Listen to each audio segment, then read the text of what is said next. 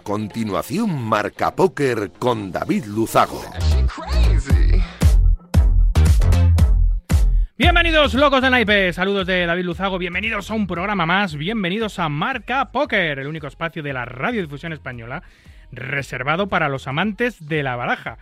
Domingo 20 de agosto, este que acaba, programa 232, el que comienza, y voy a aprovechar para agradecer como cada semana Radio Marca la cesión de este gran espacio y por supuesto por hacerlo viable a nuestro sponsor winamax.es, la mejor plataforma para jugar al póker online de nuestro país. Nosotros como cada domingo noche vamos a intentar que los próximos 90 minutitos les sirvan para evadirse un ratito de la situación actual y hacer un poco más ameno todo. Como ameno nos ha hecho el día y el verano la victoria de la selección femenina de fútbol en el Campeonato del Mundo. Campeonas del mundo, qué grandes, qué orgullo.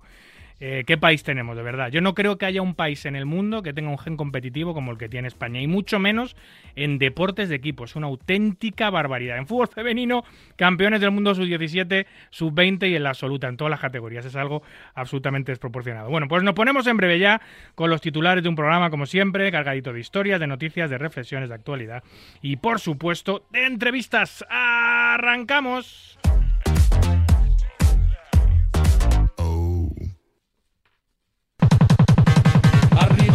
Quello che arrivare. Non ti preoccupare, non ti preoccupare.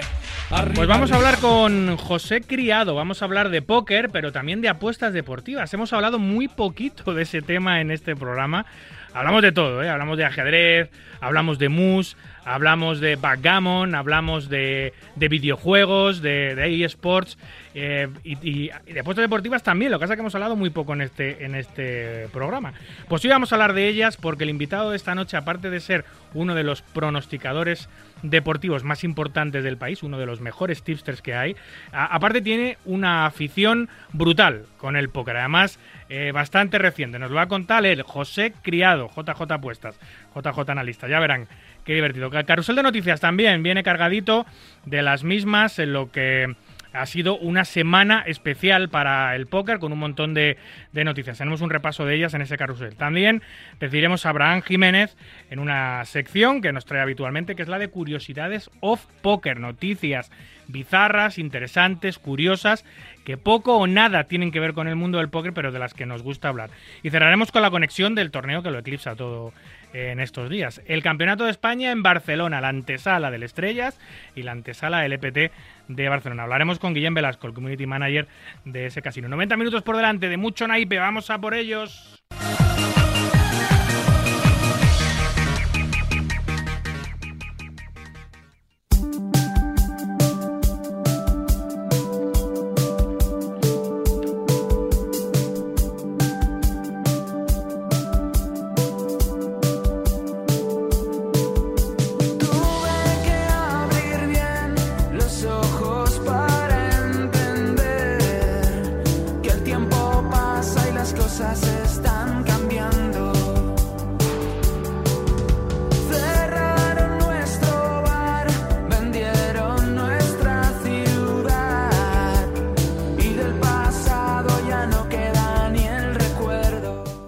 Escuchas Marca Póker, el deporte rey de picas.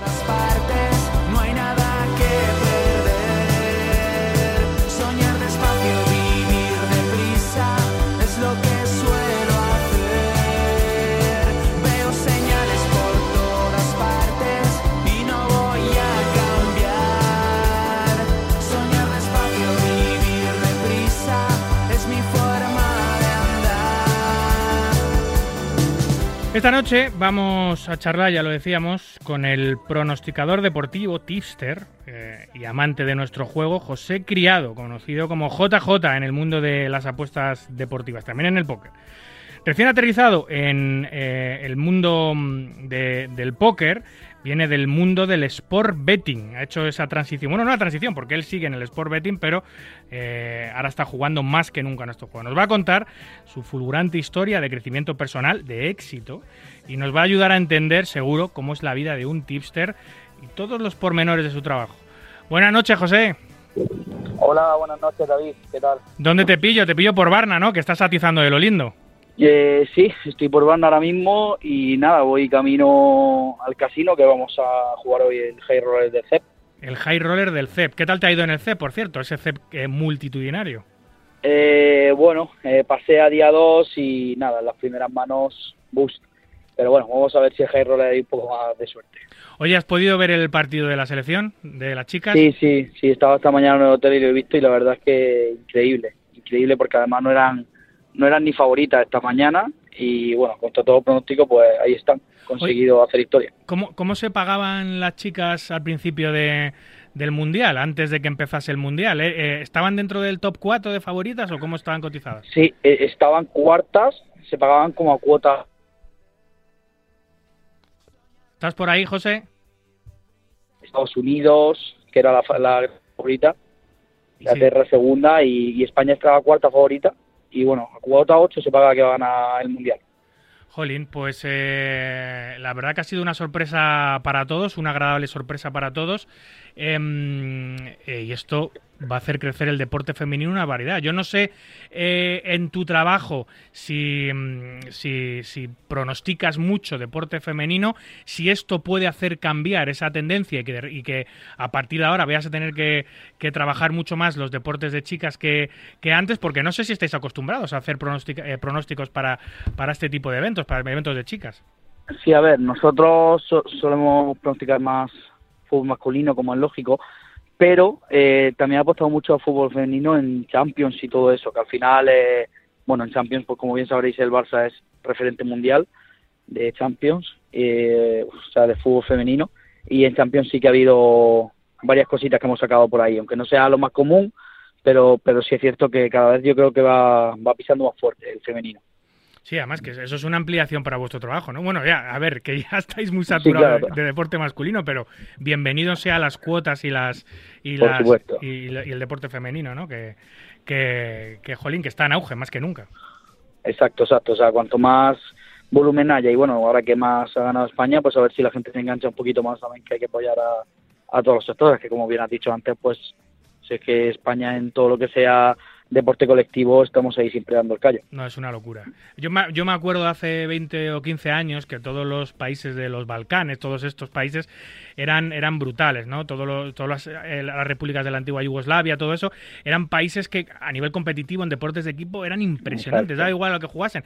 Pero es que España es todavía más. Es que España en nivel, en, en competición eh, colectiva no tiene rival. Eh, En individual también tenemos grandísimas figuras. ¿eh? Estoy hablando de Carolina Marín, de Carlos Alcaraz, de, de Fernando Alonso, de etcétera, etcétera. Hay un montón de figuras, Rafael Nadal, por supuesto. Hay un montón de figuras brutales a nivel individual, pero es que a nivel colectivo, ¿conoces J No, claro, es algún que, otro país? o sea, a- no, es que a nivel colectivo, o sea, lo que te has dicho, o sea, fútbol femenino, fútbol masculino, eh, baloncesto, eh, balonmano, waterpolo, eh, hockey, o sea, es que hay un montón de deportes que, bueno, cuando son las Olimpiadas, que al final eh, estamos siempre ahí, o sea, y luego ya en tenis, aunque sea un deporte individual, pues la Copa Davis, eh, más de lo mismo, También, es que al también. final eh, estamos ahí siempre. Es una cosa, es un gen que tenemos los, los, los españoles de, de superación, de trabajo, de talento, una mezcla ahí explosiva que, que nos hace los deportes, pues yo creo que líderes mundiales. No sé si estoy exagerando, me estoy dejando llevar por la euforia de la victoria femenina eh, de, esta, de esta tarde, pero, pero es que ahí está, ahí están los resultados y los números de, de- España en deportes. Es que eh, para el porcentaje de habitantes que tenemos, el porcentaje de victorias en todos los deportes que, que, llega, es, es una cosa salvaje, en fin. En fin, eh, José, ¿cómo te llamo? ¿José o JJ? Eh, bueno, como quieras, o sea, me llamo José, me dice todo el mundo JJ, así que como quieras, o tenga mejor. Vale. Eh, públicamente, públicamente, ¿cómo te conoce la gente? ¿Como José Criado o JJ? Porque en el mundo del póker no eres todavía muy conocido, pero en el mundo de las apuestas eres el king. Sí, bueno, bueno, en las propuestas es JJ y bueno, y en el póker todo el mundo me dice JJ, a mí cuando me cruzo por aquí con el casino JJ. ¿Por qué, ¿Por qué JJ? Porque eres, eres José Criado, no eres, no eres Sí, sí, a ver, la- claro, es que, bueno, es una historia un poco larga, pero te la resumo muy breve. Eh, o sea, yo me llamo José Luis, pero eh, me dicen JJ porque yo cuando empecé en esto de las apuestas deportivas, yo inicié en el proyecto con un chaval, un, compañero, ¿vale? Que un socio que se llamaba John. Entonces, pues pusimos JJ de José y de John. ¿Qué pasa? Que a, nada, a los dos, tres meses de empezar, él, eh, bueno, eh, él tenía su trabajo, yo también, o sea, yo empecé trabajando de camarero, empecé con esto, y él igual, eh, ¿y qué pasa? Que al final, eh, pues no, aguantó, dijo que yo le dedicaba más tiempo del que él podía dedicarle y que no le parecía justo que fuésemos al 50 y que se quitaba del medio. Pero claro, ya estaba puesto, el canal en sí se llamaba JJ Analistas y ya se quedó así. Y entonces ahora ya todo el mundo me dice JJ, hay gente que se cree que me llamo Juan José, Juan Javier, José Javier, pero al final me llamo José Luis, pero bueno, lo de JJ es por eso. Muy poca gente lo sabe, ¿eh? eso. ¿Sigues teniendo contacto con este chico, con este ex socio? Eh, pues la, verdad es que no. O sea, bueno, alguna vez hablamos muy de vez en cuando, pero no, o sea, no, era ni mi amigo en aquel momento, sino que nos iniciamos porque nos conocimos ahí en la plataforma de Telegram y, y iniciamos este proyecto, pero no, yo no lo conocía o sea, no, era mi amigo en sí. Entonces, cuando ya se vinculó, pues, ah, yo seguía lo mío, él era lo suyo. Y poco más. Ahora, el pobre, pues claro, pues dirá, madre mía, este a dónde he llegado y yo estoy aquí. Que no, que no quise seguir con él, ¿sabes? Es lo, que, te iba a decir, se estará tirando de los pelos después de Claro, claro, él, dirá, él dirá, cuando empezamos eh, íbamos ahí al 50-50 y ahora pues, pues mira lo que ha pasado. Pero bueno, al final es, es normal es normal. Oye, no, no has estado toda tu vida vinculada a las apuestas deportivas, como es lógico y natural. Has pasado por, por, un montón de profesiones. Hablábamos el otro día. Has sido, has sido frutero, mozo almacén, has trabajado de gasolinero. Cuéntame un poco todos esos inicios laborales. Sí, a ver, yo, yo me quité de estudiar, porque odiaba estudiar. En tercero la ESO. O sea, no me saqué ni la ESO. Que luego me la acabé sacando por unos exámenes que hay y tal. Y empecé un módulo de, de comercio internacional a la vez que trabajaba en las fruterías que tenían mis padres. O sea, mis padres han tenido fruterías toda la vida, tenían tres o cuatro fruterías ahí en Almería, que es de donde yo soy. Y nada, pues yo estaba trabajando con ellos por la mañana en las fruterías y por la tarde estaba yendo a, sacarme un módulo de comercio internacional. Y, y nada, pues me saqué ese módulo y seguía trabajando con ellos. Y luego pues he ido trabajando de lo que he podido. Luego ya con la crisis y tal que hubo, tuvieron que cerrar las fruterías y ya empecé a trabajar. Estuve seis meses trabajando en una gasolinera, he estado en una cafetería, en un bar de desayunos, eh, de camarero en una discoteca también, y al final he trabajado de, de recoge vasos en una discoteca, empecé, luego ya pasé a bandejero, pero que, vamos, he trabajado de absolutamente todo. O sea, todos los trabajos convencionales que no, o sea, la gente, habrá gente que se piense, no, claro, ha llegado aquí, los padres son ricos, su herencia, no, no. O sea, mis padres son de familia pobre, pobre y humilde y lo siguen siendo, de hecho, y, y al final, pues bueno, yo empecé en esto, y yo no se lo conté a mis padres hasta pasado bastantes meses, porque claro, como yo eh, le decía a mis padres, eh, oye, mamá, papá, que me voy a dedicar al mundo de las apuestas, o sea, ¿cómo se lo comenta, sabes? Cuando ellos en la vida han tenido contacto con eso ni, ni saben lo que es. Jolín, eh, José, si es ya difícil, que aquí en el programa lo hemos hablado muchas veces, esa charla que hay que tener con las personas de tu círculo que desconocen a lo que te dedicas, hablo del póker, si es difícil ya decírselo a tu madre, a tu padre, por, por los tabús, los clichés que hay del pasado, por la diferencia generacional, etcétera, o a tu pareja o a quien sea, em, eh, en el póker no me imagino ya en las apuestas deportivas donde todavía eh, eh, hay un estereotipo em, peor aún, mucho, mucho peor porque en el póker puedes defender no la habilidad la matemática prima siempre por encima de, de, tal, pero la apuesta deportiva ni siquiera puedes agarrarte a eso para comentar. ¿Cómo, cómo es ese paso y cómo se lo tomaron tus padres cuando dijiste, oye, que pues, quiero dedicarme a esto? A ver, muy, muy complicado porque, bueno, yo al final lo que hice fue esconderlo hasta que me di cuenta que valía para esto. Eh, yo estaba trabajando, eh, cuando empecé con esto, estaba trabajando en un bar de desayuno de 6 de la mañana a 2 de la tarde y entonces lo que hacía era por la tarde me ponía a analizar todos los partidos, me ponía a analizar ver ruedas de prensa de los entrenadores, ver Twitter, noticias, bajas, eh, me ponía a ver absolutamente todo y analizar partidos y yo hacía apuestas personales, claro, yo hacía apuestas de 10 euros, de 20, yo ganaba 1.200 euros al mes, yo hacía apuestas de, de 10, de 20, de 50, o sea, algo normal. Y claro, pues empecé a ganar, a ganar, a ganar, empecé a compartir las apuestas con, con la gente en un grupo que cuando empecé, pues nada, pues había 100 personas en un canal de Telegram gratuito, había 100 personas que me seguían y ya poco a poco pues había cada vez más gente siguiéndome, más gente siguiéndome. Y ya pues la gente me empezaba a decir, oye, ¿y por qué no sacas un grupo premium o por qué no sacas algún servicio de pago? Y entonces ya empecé a sacar servicios de pago que sí me generaban ingresos. Entonces, ¿qué pasa? Que yo no, no podía, eh, obviamente, llevar las dos cosas a cabo, el trabajar eh, ocho horas a, a, ese horario, luego ponerme a analizar, luego para allá, para acá, la gente pidiéndome apuestas, tenía que haber partidos, tal y cual y al final, pues claro, pues a lo mejor yo sacaba un grupo premium de 30 euros mensual, eh, me pagaban, no sé, eh, 20 personas, pues ya eran 600 euros.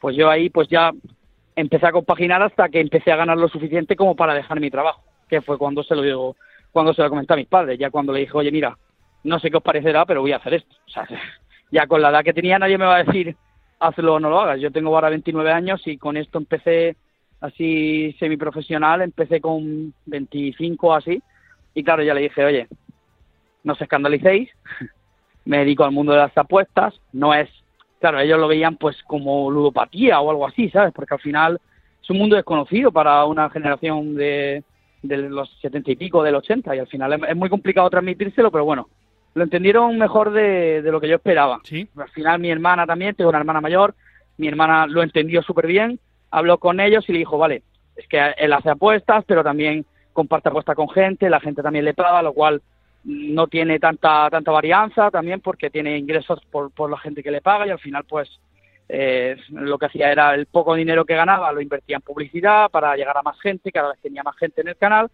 cada vez me iba mejor, cada vez había más gente que pagaba por mi pronóstico y al final era es todo como una montaña rusa, bueno, es todo como una cadena, al final si cuanto más gente tengas, más dinero vas a generar, más dinero puedes invertir en publicidad y más dinero va a ir a tu canal. Y al final es todo una rueda y poco a poco pues se va haciendo ahí una pelota. Ahora te voy a preguntar en profundidad sobre, sobre el canal de Telegram, porque creo que es eh, hoy por hoy la base de, casi todos los pronosticadores y de todos los tipsters. Es una cosa, una cosa curiosa que los que no estamos muy muy metidos dentro de la apuesta deportiva no conocíamos. Em, eh, tú estabas trabajando de camarero, llega un momento en el que empiezas a hacer apuestas deportivas, pero no las vendes. Eh, sin embargo, sin, embargo, estás ganando dinero. Te voy a hacer la pregunta que seguramente te haga todo desconocido conocedor del mundo de las apuestas deportivas, que es un cliché absoluto, eh, que es, em, ¿se puede ganar haciendo apuestas deportivas? Esto te lo habrán preguntado un millón de veces y yo no voy a ser menos. ¿Se puede ganar haciendo apuestas deportivas? Vale, yo voy a contestar lo que le contesto a todo el mundo. Mm. Las apuestas deportivas en sí, a no ser que tengas una banca enorme, eh, bueno, enorme, enorme me refiero a mínimo 50.000 euros, no vas a ganar un sueldo como para vivir solo de ello. ¿Por qué? Porque 50.000 euros no me refiero a que hagas una apuesta de 50.000 euros. Me refiero a que tengas 50.000 euros para ir apostando, porque si tú tienes 50.000 vas a hacer apuestas de 500, de 300, de 800, de 1.000, ¿vale? Entonces, no es apostar 50.000. Esto va por porcentajes, hay una cosa que se llama stake, que bueno, no lo voy a explicar, pero es como yo a cada apuesta que publico le asigno un, un stake y ese stake es lo que indica cuánto dinero tienes que apostar en función del, del bank que tienes, ¿vale? Entonces es muy sencillo. Si tú tienes 50.000, vas a hacer apuestas de 300, de 500, de 1.000. Entonces te, pueden generar un ingreso como para vivir de ello, como para sacar 2.000, 3.000 euros al mes. Pero obviamente hay gente que se piensa que invirtiendo eh, 500 euros al mes vas a vivir de ello. Eso es imposible. Imposible. O sea, tú puedes ganar una apuesta de 500 y ganar 3.000, ¿vale? Pero lo vas a ganar una vez. O sea, es imposible. ¿Vale? Entonces, yo lo que hago es decirle a la gente, primero, que juegue el dinero que puede permitirse perder. Si tú cobras 1.500 euros y pagas alquiler y comida y cosas de tu hijo, pues te puedes permitir 300 euros ese mes para apostar. ¿Vale? Pues a lo mejor esos 300 euros lo inviertes y a lo mejor ganas pues otros 300 o 400 o 500 o 200 o ese mes pierdes 100, ¿sabes? Porque nunca se sabe. Pero sí es verdad que a la larga tengo un profit bastante positivo. Por ejemplo, en, el año pasado, en 2022, salí en 10 de 12 meses en positivo, 10 de los 12 meses. ¿Qué pasa si tú empiezas a seguirme y me sigues una semana en la cual tengo 5 días malos y 2 buenos, vas a pensar, este tío es malísimo. Pero es que luego a lo mejor de los otros 20 pues tengo 17 buenos y 2 malos y 3 malos. Entonces al final esto es una varianza. Pero no se puede vivir de las apuestas deportivas si tienes un bank normal, no se puede. O sea, tú si tienes, si inviertes 500 euros, no se puede vivir a no ser que, a no ser que hagas solín, que no es recomendable porque ninguna apuesta 100% segura. Entonces, no hay gente que dice, no, yo es que eh, inviérteme mil euros. Yo aparte no invierto el dinero de nadie, o sea, no le cojo dinero a nadie para invertirlo, porque cada uno bajo su responsabilidad. Yo comparto apuestas y quien quiere las sigue y quien no, no. Pero obviamente no, no, con un dinero de 500, 1000, 2000 euros no vas a sacar un, un sueldo suficiente como para vivir de ello. Entonces yo lo que considero es jugarte dinero que te puedas permitir perder y vas a sacar un dinero que, que, bueno, que te pueda ayudar, un dinero extra, pero no un dinero como para vivir de ello, a no ser que inviertas 30, 40, 50 mil euros. ¿Y cuándo se te cruza? Tú empiezas a apostar, empiezas a ganar dinero, tus, tus, pronósticos, tus, tus pensamientos eh, sobre lo que puede pasar en algunos de los deportes, ahora te preguntaré qué deportes eh, trabajas más, eh, te hacen ganar dinero. Llega un momento en el que piensas montar un canal de Telegram. ¿Esto te lo recomienda alguien? ¿Lo piensas tú? ¿Era ya cómo funcionaba el mundo de las apuestas deportivas? ¿Cómo, cómo llegas a Telegram? Yo hacía apuestas por mi cuenta, ya te digo, o sea, yo hacía apuestas en páginas online por mi cuenta y yo apostaba, pues lo que te digo, 20 euros, 30 euros y tal, y a lo mejor acertaba 7 de 10, 8 de 10, y mis amigos me decían, tío, pues aquí hay un pronosticador que se llama tal, ¿tú por qué no haces esto también si te va mejor que él o tienes más porcentaje acierto que él? Entonces, pues me abrí un canal de Telegram y empezaron a seguirme mis amigos. Y mis amigos se lo dijeron a otros amigos y a otros, y mis amigos me publicaban en su Instagram y empezaba a tener 100 seguidores, 200. Y entonces ya era cuando la gente veía que acertaba y entonces ya me abrí el canal de el canal premium que se llamaba en aquel momento, que era un pago mensual. Entonces, ¿qué pasa? El dinero que yo recibía por ese pago mensual lo invertía en publicidad. Y entonces yo pues cogía un influencer y le pagaba X para que me recomendase. O para que recomendase mi canal para que le gustase las apuestas o los deportes. Entonces, al final cada vez tenía más gente y más gente y al final pues es todo una bola. O sea, yo al final lo hago todo por Telegram, todo el tema de, de venta de pronósticos y de publicarlo hago por Telegram, pero también tengo un canal, un perfil de Instagram donde publico también de vez en cuando alguna apuesta y cuento más un poco sobre mi vida. Ahí en Instagram lo que hago es, bueno, hablo sobre mi vida, subo fotos mías, de dónde estoy, de que juego al póker, pues... ¿Cuál es el canal? ¿Cuál es, el canal ese? El canal solo se puede acceder con el link que hay en Instagram, porque es un canal eh, con un link privado. Entonces tú no puedes ir a Telegram y buscarlo porque no te va a salir. Vale, ¿y cuál, es, que cuál es tu Instagram? Instagram? ¿Cuál es, tu es José barra baja JJ Analistas. José barra baja JJ Analistas, vale. Eh, el, y ahí te sale un link, eh, en el enlace te sale mi canal de Telegram y te sale un link que te lleva directamente al canal de Telegram. El modelo de negocio de los tipsters en Telegram. Bueno, primero, ¿por qué Telegram y no WhatsApp o no otras redes sociales? Porque WhatsApp, WhatsApp tiene muchas limitaciones en cuanto a seguidores de, en un grupo. O sea, yo en Telegram tengo 160.000 seguidores y WhatsApp no acepta un grupo de difusión con 160.000 seguidores. De hecho, creo que no acepta con más de 100. o más de 1000 o algo así. Entonces, yo no podría tener a tanta gente en WhatsApp para mandarle pronósticos. Ya. ¿Sabes? Todo, todo, el mundo de todo el mundo, todos los tistes profesionales trabajan igual, trabajan con canales de Telegram. Todos, todos, vale, todos. Vale, vale. ¿Y cuál es exactamente el modelo de negocio? Es decir, tú eh, creas una apuesta, por ejemplo, el Atlético de Madrid le va a ganar a, yo qué sé, al, al, Celta de Vigo. Eh, em, eh, haces, vendes una apuesta o vendes una apuesta combinada y la vendes a un precio, a 10 euros, a 15 euros, a 20 euros, y hay un montón de gente que te la compra porque confían en tu criterio. sí, bueno, a ver, yo siempre yo siempre en mi canal dejo pronósticos gratuitos. Siempre, todos los días. Entonces yo dejo un pronóstico gratuito que suele ser de cuota más baja, o sea, con más probabilidad de acierto, cuota unos 60, cuota unos 70. Entonces, ¿qué pasa? Pues la gente que entra a mi canal, pues ve apuestas gratuitas que no tienes que pagar nada para verlas. O sea, tú entras en mi canal y ves que hoy, por ejemplo, he dejado que gana Aston Villa, que ha ganado 4-0. Pues entonces tú, la siguiente apuesta que venda, pues a lo mejor dices, ah, mira, pues he invertido aquí 50 euros y he ganado 90. Pues le voy a comprar el siguiente Stake 10 y el Stake 10 es como las apuestas de más confianza, que son las de pago. Entonces yo genero un canal aparte donde meto esa apuesta de pago y tú mediante un link, pues con Stripe, que es una pasarela de pago 100% segura, pues tú la puedes comprar si quieres. Pero si no, tú puedes estar en mi canal y ver las apuestas gratuitas diarias y no comprarme nunca jamás una apuesta.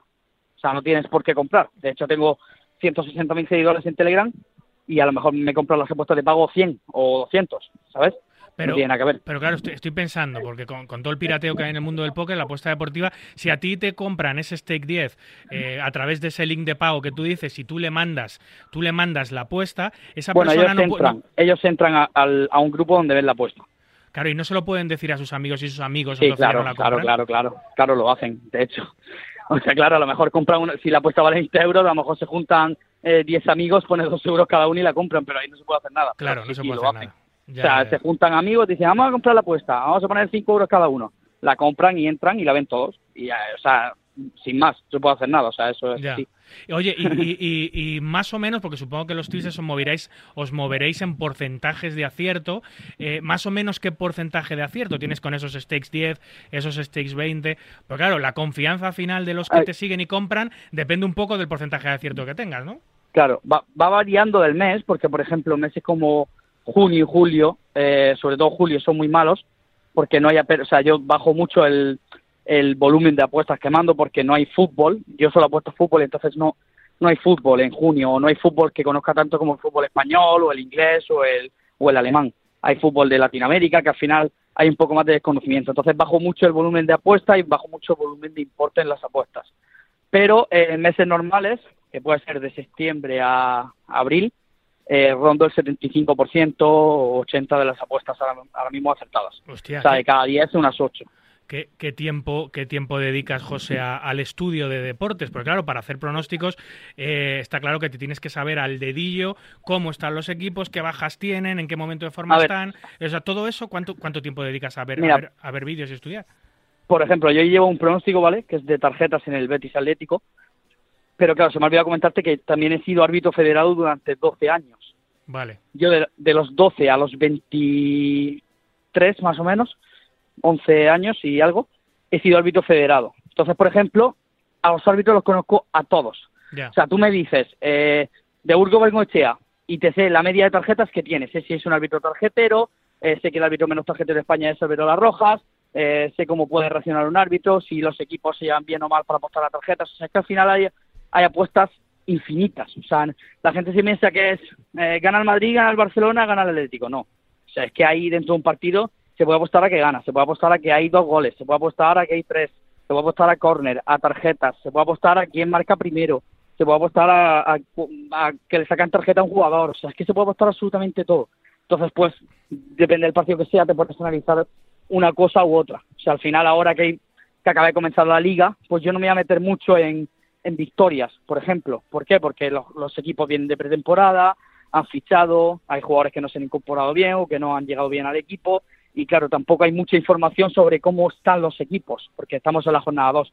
Entonces me dedico más a apostar a tarjetas, a apostar a goles, eh, porque los equipos a lo mejor tienen baja en defensa, cosas así, pero yo me pongo a analizar absolutamente todo. O sea, si yo voy a apostar un partido, previamente me meto en Twitter, en, el Twitter de un club, en el Twitter de otro, me veo la rueda de prensa previa de los dos entrenadores, me veo las bajas, me veo si el equipo, eh, por ejemplo, el otro día que apostamos a Champions, ¿vale? Que había la previa de las Champions, que un equipo venía de jugar en liga hace tres días, pues ya venía mucho más cansado, que si había rotado no había rotado cuando jugaba la liga y ahora juega la Champions. O sea, hay una infinidad de ocasiones que la gente se cree que es, no, claro, es que has puesto, has puesto que gana el Valencia, es que eso también lo hago yo, ya, pero yo he puesto que gana el Valencia, ¿por qué?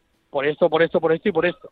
O sea, no es porque yo diga gana el Valencia porque creo que es mejor. O sea, ese es el problema que la gente se piensa que, que yo digo, no, hoy gana el, el Betis porque yo quiero, o porque soy, no, no tiene nada que ver hay un análisis detrás bastante largo y, bastante grande de horas. Por, eso a ti te compran las apuestas y al random de turno que te critica, pues no se las compran. Oye, eh, hay, en el mundo de los tipsters y los pronosticadores, ¿es como el póker? ¿Hay tipsters más agresivos, más agros y tipsters más nitardos, más nits, más, más conservadores a la hora de sacar sus stakes? Sí, sí, claro. O sea, hay gente que dice, bueno, yo saco una apuesta... Eh, combinada de dos cuotas de 1.30, que va a ser más fácil que sacar una cuota 1.80 simple, o yo voy a apostar siempre a que gana el favorito que juega en casa y cosas así.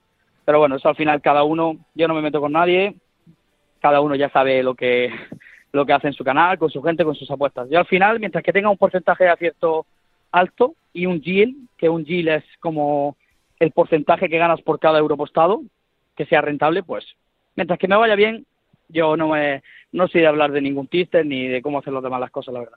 Oye, ¿sufres mucho cuando fallas un stake? Ya, eh, ya, ya no solo por la gente que, que, que, que su dinero, sino por ese porcentaje que te baja un poquito, claro.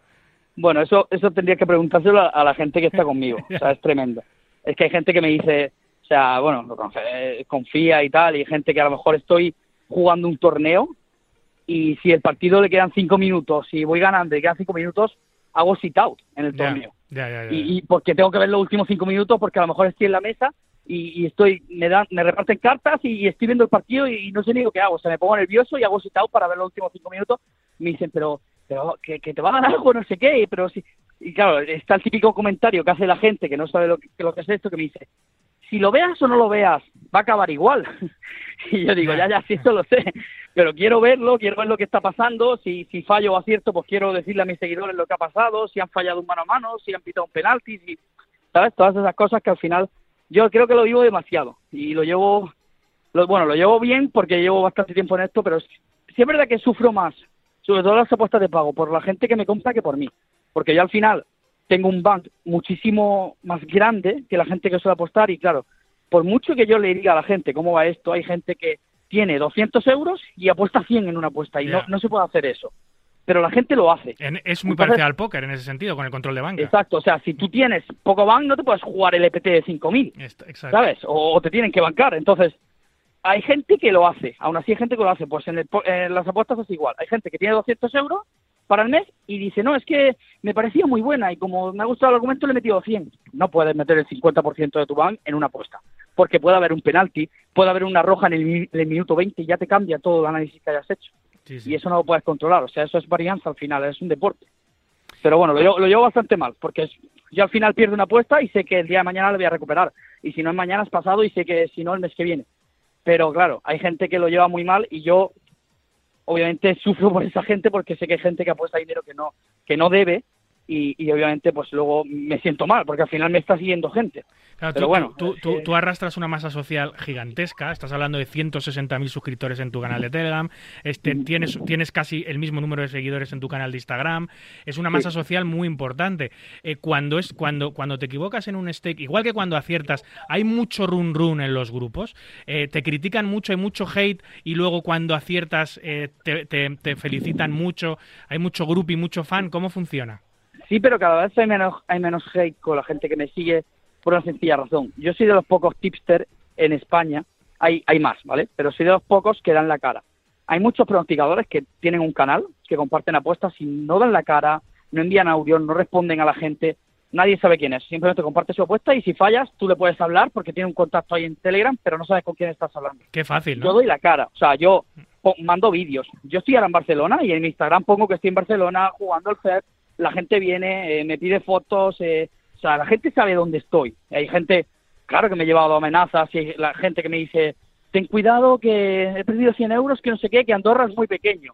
Y yo le digo, pero, si- pero si sabes dónde estoy cada por tres, si estoy viendo un partido y lo subo a Instagram, estoy jugando un torneo y lo subo a Instagram, o sea, yo no, nunca me ha pasado nada, ¿eh? O sea, amenazas he recibido muchas, pero nunca me ha pasado nada. Nunca nadie ha venido, ni me ha pegado, ni me ha hecho nada a la cara, todo lo contrario. Pero Siempre que me encuentro a alguien es para pedirme una foto, para decirme que soy un crack, pero los haters, los haters al final, bueno, te insultan, acaban de perder dinero, yo eh, sintiendo mucho creo que hay gente ludópata que, claro, pierde dinero y a quién le echa la culpa, pues a este, que le he comprado la apuesta a este, pues la culpa es tuya.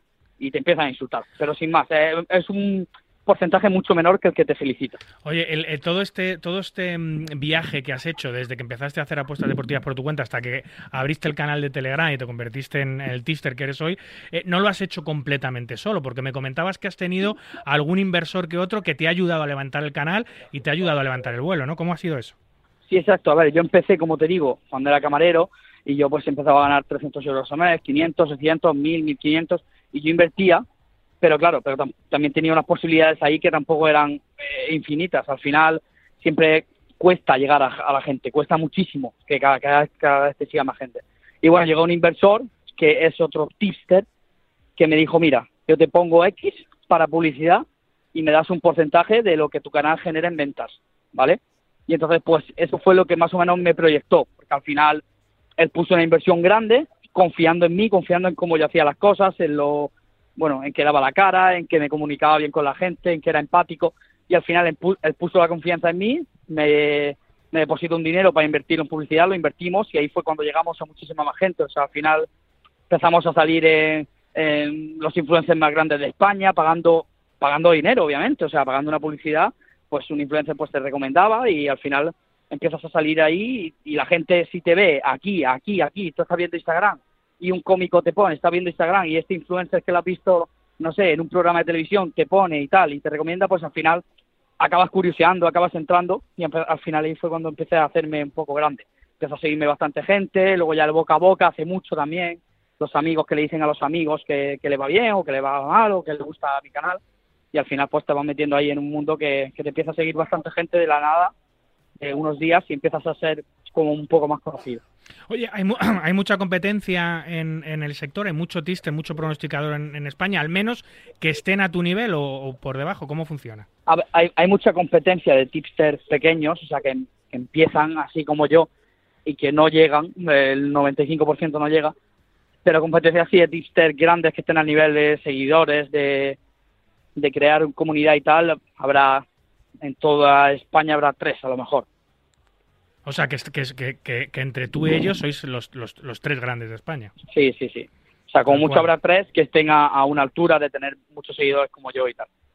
Oye, eh, eh, ¿cómo se fideliza? Aparte de aceptar apuestas, que entiendo que es la vía más rápida para fidelizar, ¿generas otro tipo de contenido en el canal? ¿Hablas de otras cosas? ¿Hablas, de, ¿hablas de tu vida o algo así, de alguna manera? No. No, eso lo hago en Instagram. O sea, yo en el canal solo publico apuestas, tal, mando informaciones de pronósticos, de deportes, pero eh, eso lo hago en, en, Telegram. Pero en Instagram es donde ya me muestro más en mi vida, y al final hago, sorteos o, por ejemplo, voy a ver un partido y regalo dos entradas y digo el que vea el que me vea en el campo y el primero que venga le regalo dos entradas y me diga si me dice para qué las necesita pues me viene un chaval le quiere regalar una entrada a mi padre porque quiero ver el Betis y no puedo entrar y le regalo dos entradas y hago sorteos al final siendo empático con la gente siendo sincero porque es que al final o sea tú no puedes tratar a tus seguidores como tontos que hay gente que los que los trata así. Hay gente que falla una apuesta y, la esconde y no dice nada. Y luego cuando acierta lo celebra. Al final no es así, o sea, si la fallas, la fallas, y yo fallo una apuesta y lo pongo. Si ha fallado, la apuesta de ayer no entró y está. Y la gente yo creo que es que al final se da cuenta de esa sinceridad, que al final tú estás invirtiendo un dinero en alguien, no puedes tratarlo mal a esa persona, o sea, tienes que ser sincero y, ya está, esa persona sabe si ha aceptado o ha perdido y al final es mejor decirlo y ser sincero que no esconderlo, porque esconderlo te va a servir un día o dos, pero que la gente se acaba dando cuenta de las cosas. Eh, eso es lo que, te, lo que marca la diferencia de tu canal. Las otras dos personas que también están ahí arriba y que están pronosticando un nivel eh, top en España, ¿también generan un contenido parecido al tuyo? ¿Dan la cara, hacen vídeos? ¿O, tú te diferencias de ellos? Porque claro, porque al final hay... No, al final ellos tienen, los tres que estamos ahí, tres, cuatro que estamos ahí, tenemos las mismas cualidades. Y es que damos la cara y que, y que somos sinceros ante la gente. Entonces, pues por eso nos diferenciamos de todo el resto de, de pronosticadores que lo que hacen es simplemente mandar una apuesta y ya y luego ni te contestan ni te atienden cuando tienes alguna duda y ahí creo que está la gran diferencia en, atender al cliente. Al final es un cliente que te está comprando y es como si tú eh, compras un, curso en una escuela de póker y le preguntas una duda y te dice, ah, pues ahí la tienes, léetela. No, pues, eh, pues la diferencia está en que te, en que te atiendan personal, atención personalizada, en que estén encima tuya, en que te cuenten un poco cosas de su vida, porque al final a la gente le interesa mi vida en el sentido de que, eh, pues joder, hay gente que dice, quiero tener tu vida, quiero poder viajar, quiero poder vivir eh, viendo partidos de fútbol, yendo a comer a este sitio, yendo a comer al otro, y yo al final hago esto y disfruto. O sea, yo, yo digo, esta semana tengo que trabajar, me voy aquí a jugar al CEP, esta tarde voy a ver el partido del Barça, mañana me voy a Andorra, veo el partido de Andorra, el viernes voy a, a Málaga y veo un partido del Málaga. Y al final eso para mí es trabajo la gente ve que te desplazas, que vas a un estadio, que vas a otro, que te cruzas España, que coges un vuelo, que coges un tren y que te mueves por ver los partidos a los que tú estás apostando y, te das cuenta de que, te gusta. O sea, yo al final me gusta. Yo no digo, joder, ahora tengo que coger un avión e ir aquí a ver un partido. Porque al final me gusta. O sea, hago una apuesta que ya, para más Inri, si gano la apuesta, estoy yendo y, la apuesta me paga el viaje, me paga el partido y saco beneficios, y la estoy viviendo en directo, pero es que además me gusta esa vida, de viajar, de ir para allá, de ir para acá, y al final hay pocos que hagan eso. O sea, yo el año pasado, pues, me vi un montón de partidos de Champions por toda Europa, que si Liverpool-Madrid, que si Nápoles-Villarreal, que si no sé qué, ibas viajando por toda Europa, por toda España, viendo partidos de segunda división, de primera, de primera red, y la gente se da cuenta de que, de que te vives por ello, y creo que al final eso es un punto que marca la diferencia en este sector. ¿Y, tienes, tienes momentos de descanso? ¿Hay alguna semana del año en la que paras y no, no, generas contenido al, canal? Ya, ya se me ha pasado. Ya ha sido el mes pasado, una semanita que tuve ahí que no había nada de fútbol, que digo, ya está, pero ya no. Pero lo avisas, lo, avisas a tu gente, oye, esta semana... Bueno, sí, pues esta semana lo pongo en el canal, pues mm. esta semana no va a haber apuestas porque solo hay partidos de Brasil y no, no me parecen buenas cuotas o no me parece que tenga suficiente información como para apostar.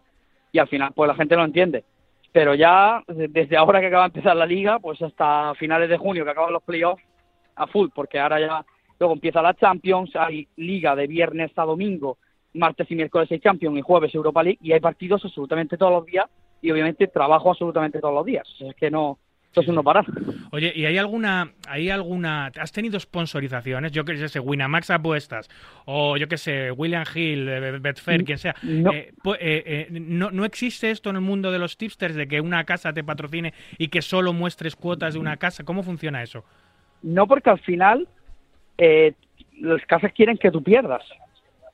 Sí, o sea, claro, al final, bueno, lo- las, las lo- casas quieren jugadores, Lógicamente ¿vale? porque estás peleando contra ellas, salvo, salvo en estos mercados en los que peleas contra otras personas y, que- y no contra la propia casa de apuestas, ¿no? Ya bueno, al final, al final las casas obviamente quieren que tú le lleves seguidores. Si, si he tenido alguna promoción del estilo de, no sé, eh, Winamax, por cada jugador que traigas te doy 30 euros eh, y que apuesten al partido del US Open de, o de Wimbledon de Alcaraz Djokovic. A lo mejor días sueltos que te hablan y te dicen, mira, mañana tenemos la final de las Champions. Eh, si pones en tu canal que, que aquí tenemos un link y que te y que se registre en nuestra casa de apuestas para apostar en la final de las Champions, pues te damos 20 euros, algo así. Ya, ya, ya. Pero al final tampoco es, eh, o sea, a mí eso tampoco me genera, o sea, que se eres, puede hacer, pero no es algo que sea mi fuente de ingreso principal. eres amigo, pero también un poco enemigo de las casas de apuestas. O sea, por un Claro. lado sí, pero por otro lado, cuanto más lejos Claro. mejor, ¿no? Que les está Hay, hay- hay gente, hay gente que me dice, claro, es que seguro que hay casas que te pagan, pues a lo mejor pillo una racha mala y falló tres apuestas seguidas o cuatro, que, que, que ocurre. Claro. Y hay gente que me dice, es que seguro que las casas de apuestas te pagan para que falles. Digo, pero vamos a ver, hijo mío, si, si yo lo que quiero es acertar para ganar yo y para que la gente que me siga gane y me siga comprando cada vez más, ¿cómo, cómo voy a vender a una casa de apuestas por, por fallar una apuesta? No tiene ningún sentido. Total, total. Pero bueno, hay gente que no, que no, no entiende eso. O sea, yo obviamente lo que quiero es acertar para ganar yo y luego para que la gente que me siga gane y cada vez cuanto más ganen, más apuestas me van a comprar, más paquetes VIP me van a pillar y al final es, es toda una rueda. O sea, no tiene sentido que yo falle para que me den un dinero eh, por fallar una apuesta. Porque las apuestas que tú vendes en tu canal, tú también las apuestas con tu propio dinero, entiendo. No solo Claro, las claro, vendes, sino que obvio, también obvio. arriesgas tu patrimonio en ellas. Exacto, exacto. Eh, y y em, eh, siendo sincero, em, ¿dónde, dónde- tus, tus ingresos de dónde vienen más? ¿De tus aciertos de tus apuestas o de la venta de las apuestas? ¿O está al Eso- 50%? Viene, viene mucho en, en- a la misma escala por la sencilla razón de que, obviamente, si yo hago una apuesta fuerte, ese voy a ganar más por esa apuesta fuerte, pero al final, cuan- cuan- si yo acierto cinco apuestas de pago, a la sexta me va a comprar mucha más gente porque han visto que he acertado cinco apuestas de pago seguidas. Entonces a la sexta me va a comprar mucha más gente que me va a generar dinero y a la vez voy a acertar y si fallo va todo para abajo porque voy a fallar, voy a perder dinero por fallar la apuesta y la siguiente me la va a comprar menos gente porque he fallado esa apuesta. Entonces al final va todo un poco correlativo porque al final tú apuestas, ganas porque apuestas y la gente te paga y luego a la siguiente apuestas, ganas porque apuestas y te pagan más aún. Y si fallas, has perdido dinero y, y- y le tienes que regalar la siguiente apuesta de pago a esa gente y la siguiente te la van a comprar menos porque has fallado. Entonces al final va todo 50-50, pero obviamente también me genera dinero, por supuesto, lo que la gente me paga. O sea, yo eso no lo escondo, o sea, es, es así. Sí. Em, bueno, hay mucho mito y leyenda de, del dinero que ganan los tistes profesionales, ya no solo los españoles a nivel internacional, porque hay muchos de ellos, tú no tanto, es cierto, pero hay muchos de ellos que están todo el día con fotos de coches de lujo, con casas de lujo, con fiestas, con no sé qué, con botellas de champán, con no sé cuánto, para arriba y para abajo. Entonces, em, se- eh, entiendo que se vive muy bien. De hecho, tú te has trasladado tu residencia a Andorra. Se vive muy bien, ¿no? Se vive muy bien, pero también hay mucha gente que lo que vende es marketing. Ya, ya, ya. ya. No es mi caso, o sea, como es- si tú te metes en Instagram vas a ver cosas normales y sí que algún día, pues si voy a comer a un restaurante y me gasto 500 euros, me da igual. Y si voy a un partido de fútbol y pago 1.000 euros por una entrada VIP, como ocurrió el año pasado en el Liverpool-Madrid, saqué una entrada VIP y me costó 1.000 euros, me da igual. Es mi trabajo y sobre todo invierto en mi trabajo y en cosas que me hagan disfrutar. Pero, Sí, sí. eh, o sea, también hay mucha gente que coge y, y alquila un yate, dice que se ha comprado un yate. Se va a Ibiza, alquila un barco y dice, estoy en mi barco en mi villa de Ibiza. Y no es así. Pero bueno, que ya eso al final la gente se da cuenta de todas Hombre, esas cosas. la mentira tiene las patas muy cortas, eso está claro. Exacto. Em, claro, y si por, por si por, por- por si por si algo de Incon te faltaba, has llegado al, al mundo del póker y has llegado arrasando, porque llevas muy poquito jugando, relativamente poquito, por lo menos a nivel live y presencial, Sí. pero has ganado ya un montón de torneos. ¿Cómo te lo estás montando, José? Sí, bueno, a ver, to- torneos lo que es ganar, ganar. He ganado dos, que el bueno, el primer torneo que gané fue hace muy poco, ahí en, en Gran Vía, que fue un torneo creo de Poker Code, creo recordar, que se hizo hace poco. Eh, y bueno, y gané un torneo, un, un bounty con un field de 300 jugadores o así. Eh, pero luego al final, eh, sí, sí es verdad que me estoy metiendo bastante ahí. Hace no mucho también hice FT de un high roller con un field de 30 top reg, que había profesores de, de todas las escuelas de póker y Sí. quedé ahí cuarto. Eso Sí, fue sí. hace muy poco. Y bueno, y al final eh, es un mundo que me gusta bastante. Obviamente no me considero, ni mucho menos, jugador profesional y, tampoco quiero ofender a la comunidad del póker porque no, no soy jugador profesional, pero sí es cierto que, bueno, me gusta bastante y ahora pues me estoy poniendo un poco a... También tengo un entorno muy bueno, o sea, conozco mucha gente del póker, amigos que, que son jugadores profesionales, que se dedican a esto y que al final me pueden ayudar, me pueden dar clases gratis, eh, se pueden poner conmigo. Y al final eso también ayuda, tener a gente que se dedica a esto, que te pueden dar consejos muy buenos, que te pueden dar clases, que te pueden enseñar las cosas eh, básicas, creo que creo que ayuda mucho. Al final es un juego que me gusta mucho, o sea, me gusta mucho el póker, de hecho me gusta solo en vivo, no juego nada online, nada. Eh, solo juego en vivo porque me gusta, pues este, este, año pasado he estado, bueno, este mismo año he estado en el EPT de, de Monte Carlo, en Mónaco, he estado en el Six de Winamax en Marrakech, he estado también eh, ahora estoy jugando al CEP, he estado en CNP, he estado en Golden, he estado en Six eh, o sea, he estado en muchos lados porque me gusta el póker en vivo, me gusta ver, conocer gente nueva, ver ciudades, ver casinos y al final, pues bueno, voy mejorando poco a poco, pero por supuesto no me considero ningún jugador torre.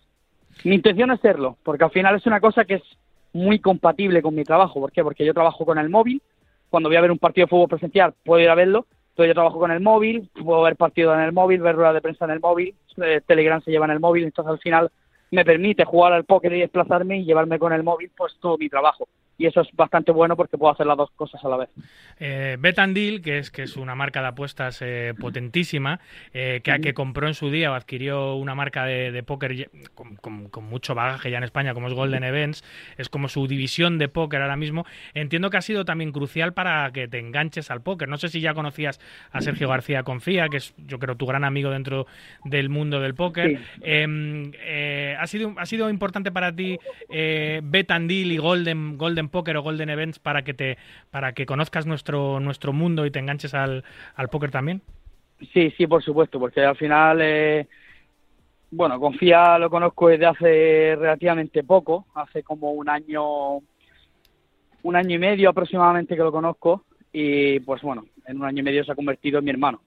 O sea, al final es una persona que ha estado conmigo siempre que me ha hecho falta, yo he estado con él siempre que le ha hecho falta y obviamente pues él me lo ha dicho, me ha dicho, es que al final tú estás jugando ya unos fields con, mucha pasta de, de buy torneos muy grandes, que hay gente profesional que lleva jugando al póker cinco años y nunca jamás ha jugado un buy de, o un high roller de 1200 o, o un EPT de, de 2000 euros, ¿sabes? Y al final me dice, estás jugando a un nivel que te deberías de preparar, deberías de estudiar y, y, y tomártelo más en serio, porque si te gusta y puedes permitírtelo por tu economía, pues adelante. Y al final eso me, me ayuda muchísimo, porque al final tener una economía solvente, pues hace que pueda ir a todos estos torneos que, bueno, es espectacular. Yo cuando llegué a, al Sismi de Winamax, allí en Marrakech, y vi toda la estructura, todo lo que tenían montado, o, al EPT de Monte Carlo, y al final, pues te gusta, obviamente. Son, son estructuras muy, muy top, con muchísima gente de todos los países, eh, todo lo que engloba, las salas, todo, el ambiente, y al final es un mundo que me encanta y por supuesto que entre Betandil y Confía pues me ha ayudado muchísimo a introducirme en este mundo del póker. ¿Has estado en World Series? ¿Has estado en Las Vegas alguna vez? No, no he estado en Las Vegas todavía porque bueno, ya empecé a jugar hace un año así más dedicándome a torneos eh, y el año que viene seguramente vaya. Este año iré en noviembre a las BSOP de Brasil y bueno, ya pues me quedarán pocos torneos ya cuando vaya a Las Vegas el año que viene me quedan pocos torneos por visitar, pero ah. sí, son torneos que obviamente que hay que hay que ir por lo menos una vez en la vida. Eh, todos los torneos de los que hablas eh, son espectaculares. El Sismis de Marrakech, que por cierto allí coincidimos, es mucho más que póker porque es un festival electrónico, hay mucha fiesta, es muy molón. Pero te digo una cosa, no hay absolutamente nada en el mundo como World Series en verano en Las Vegas. O sea, es algo, es algo, amigo, que si te, ha, si te ha gustado de verdad y has flipado con el EPT de Monte Carlo y con los eventos que hace Winamax, que son brutales, cuando vayas a World Series y veas los salones que hay allí, la organización que hay allí, los torneos que hay allí, los no, es que no hay nada. Claro, que, sales de, un torneo, busteas y andas 10 minutos y en el casino al lado tienes otro y 24 horas y tal, y al final eso, o sea, ya al final, o sea, yo me pongo a jugar al póker y hay gente que me dice, bueno, estoy llegando, que estoy deseando, aquí en el set, por ejemplo, estos días, hay gente que me dice, estoy deseando que acabe el día, estoy reventado. Yo me podía quedar jugando hasta las 10 de la mañana el día siguiente porque no, no sé, es como que no me cansa. A mí, a mí me, me gusta mucho este mundo y me pongo a jugar horas y horas y horas y horas y no, no me canso de jugar. Creo que al final, pues no sé si es bueno o malo, pero me gusta, me gusta bastante y al final obviamente iré a Las Vegas el año que viene, pero que sí, cada vez más con esto y como digo, al final con Confía, que para mí es como un hermano y, me está introduciendo en este mundo y luego también he conocido a un montón de personas increíbles eh, que al final se hacen se hacen amigos tuyos que los ves en otros torneos, que vas para comer con ellos y al final vas conociendo mucha gente y todo todo aporta y todo suma al final. O sea que esto, entiendo José, que no estás aquí de pasada, que te lo vas a tomar en serio y que, y que tu afición por el póker acaba de comenzar, pero va para largo. ¿Qué, ¿Qué intención tienes? Por supuesto. No, yo al final ya, ya lo he dicho, o sea, al final me voy a poner a estudiar en serio, porque es lo que me dice Sergio, dice, joder, es que está jugando torneos que yo, por ejemplo, he jugado eh, bancado porque no podía permitírmelo. Dice, si tienes la oportunidad de jugar esos torneos, tómatelo más en serio. Y mi, intención es ponerme a estudiar en serio, eh, apuntarme a varios cursos. Eh, tengo gente al lado que me va a dar clases eh, gratis, como aquel que, como aquel que dice, y me puede ayudar. Y al final, obviamente, pues me, me quiero tomar esto bastante más en serio, porque como digo, es un mundo que se puede compatibilizar con mi trabajo. Y entonces me lo puedo tomar en serio, el estudiar, el, el ser jugador de póker profesional, que es algo que quiero llegar a ser, me cueste pues más o menos tiempo, pero es algo que quiero llegar a ser y creo que creo que lo puedo conseguir sinceramente, porque al final con ganas, ambición, dedicándole tiempo, creo que todo se puede llegar a conseguir. Bueno, pues ahora vas a jugarte el high roller del CEP. Supongo que cuando, cuando salgas de ese torneo tienes vas a, vas a seguir en Barcelona, vas a jugar el Estrellas, tienes intención de jugar el EPT, vas a estar agosto en, en Barna. esta, esta semana el Estrellas no voy a poder estar porque tengo un compromiso, pero quizás sí que me empiece a jugar el, LPT, no sé si el main o, algún torneo paralelo. Eh, ahora voy a jugar el, el Roller del CEP ahora mismo y, nada, luego ya tengo programado en noviembre Brasil. Las paradas que se hagan de, Golden, por supuesto, voy a ir porque son de, mi amigo, pero que sí, que al final eh, voy a estar dándole, dándole caña a todo lo que pueda, la verdad. Jolín, José, pues te agradezco mucho tu paso por el programa, habernos ilustrado y habernos descubierto a muchos, eh, primero yo, cómo es el mundo de los tipsters, de las apuestas profesionales, de los pronosticadores, eh, que éramos completos desconocedores y seguramente muchos de nuestros oyentes también lo eran. Y es una cosa que teníamos ganas de conocer y a través de ti pues lo, hemos hecho, así que te lo agradezco mucho. Y también aprovecho para, eh, apoyarte y animarte a que a tu entrada, a que esta entrada en el mundo del poker sea muy fructífera, que aguantes mucho, que estás muy bien rodeado. Eh, para empezar por Sergio, que es un crack. De hecho, el otro día se cargó la LNP de Bilbao. No hay que irse muy lejos para ver que es un gran jugador. Es un gran, gran jugador de póker. Eh, ya solo con los consejos que te dé él y con las clases que te da él vas a mejorar mucho. Pero entiendo que vas a tirar para adelante, que vas a buscar eh, coach, que vas a buscar progresar. Y te, te, te, pronostico, igual que tú lo haces con las apuestas deportivas, yo te pronostico a ti un futuro bastante bueno e interesante en el mundo del póker, amigo. Pues nada, muchas gracias David, que al final es, para, mí es un placer estar aquí y bueno, y compartir pues un poco así mi vida para, para todo aquel que, que le pueda interesar, no, que le pueda interesar, pero sí que le pueda ayudar en lo más mínimo. Al final, por lo mínimo que le pueda ayudar a alguien que quiera perseguir sus proyectos, pues le digo que al final eh, nunca sabes cuándo te puede llegar. Yo cuando trabajaba de camarero, cobrando un sueldo estándar, no, no, no pensaba que iba a llegar aquí. Y bueno, que cada uno que, que persiga sus sueños, que al final nadie, nadie nos ha aprendido y a nadie le llega todo de golpe. Y este camino, poco a poco, hace que cuando llegues arriba sea, sea más fructífero y lo disfrutes mucho más. Así que nada, gracias a, a ti, a Marca Póker en general y a, y a todos por a todos los que escuchen esto y nada y animo también a toda la gente que ya sea póker ya sea pronóstico ya sean proyectos personales a que los persiga porque al final se llega y, cuando llega la meta es muy satisfactoria la verdad pues mucha suerte José y nos vemos en las mesas un abrazo nos vemos. Un abrazo, David. Chao, chao.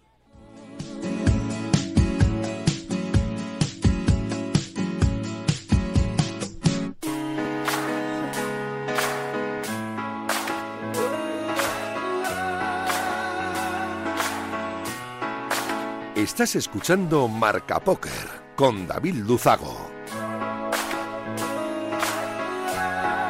Hola, soy Fida Holz si quieres enterarte de lo que ocurre en el mundo del póker, escucha Marca Póker.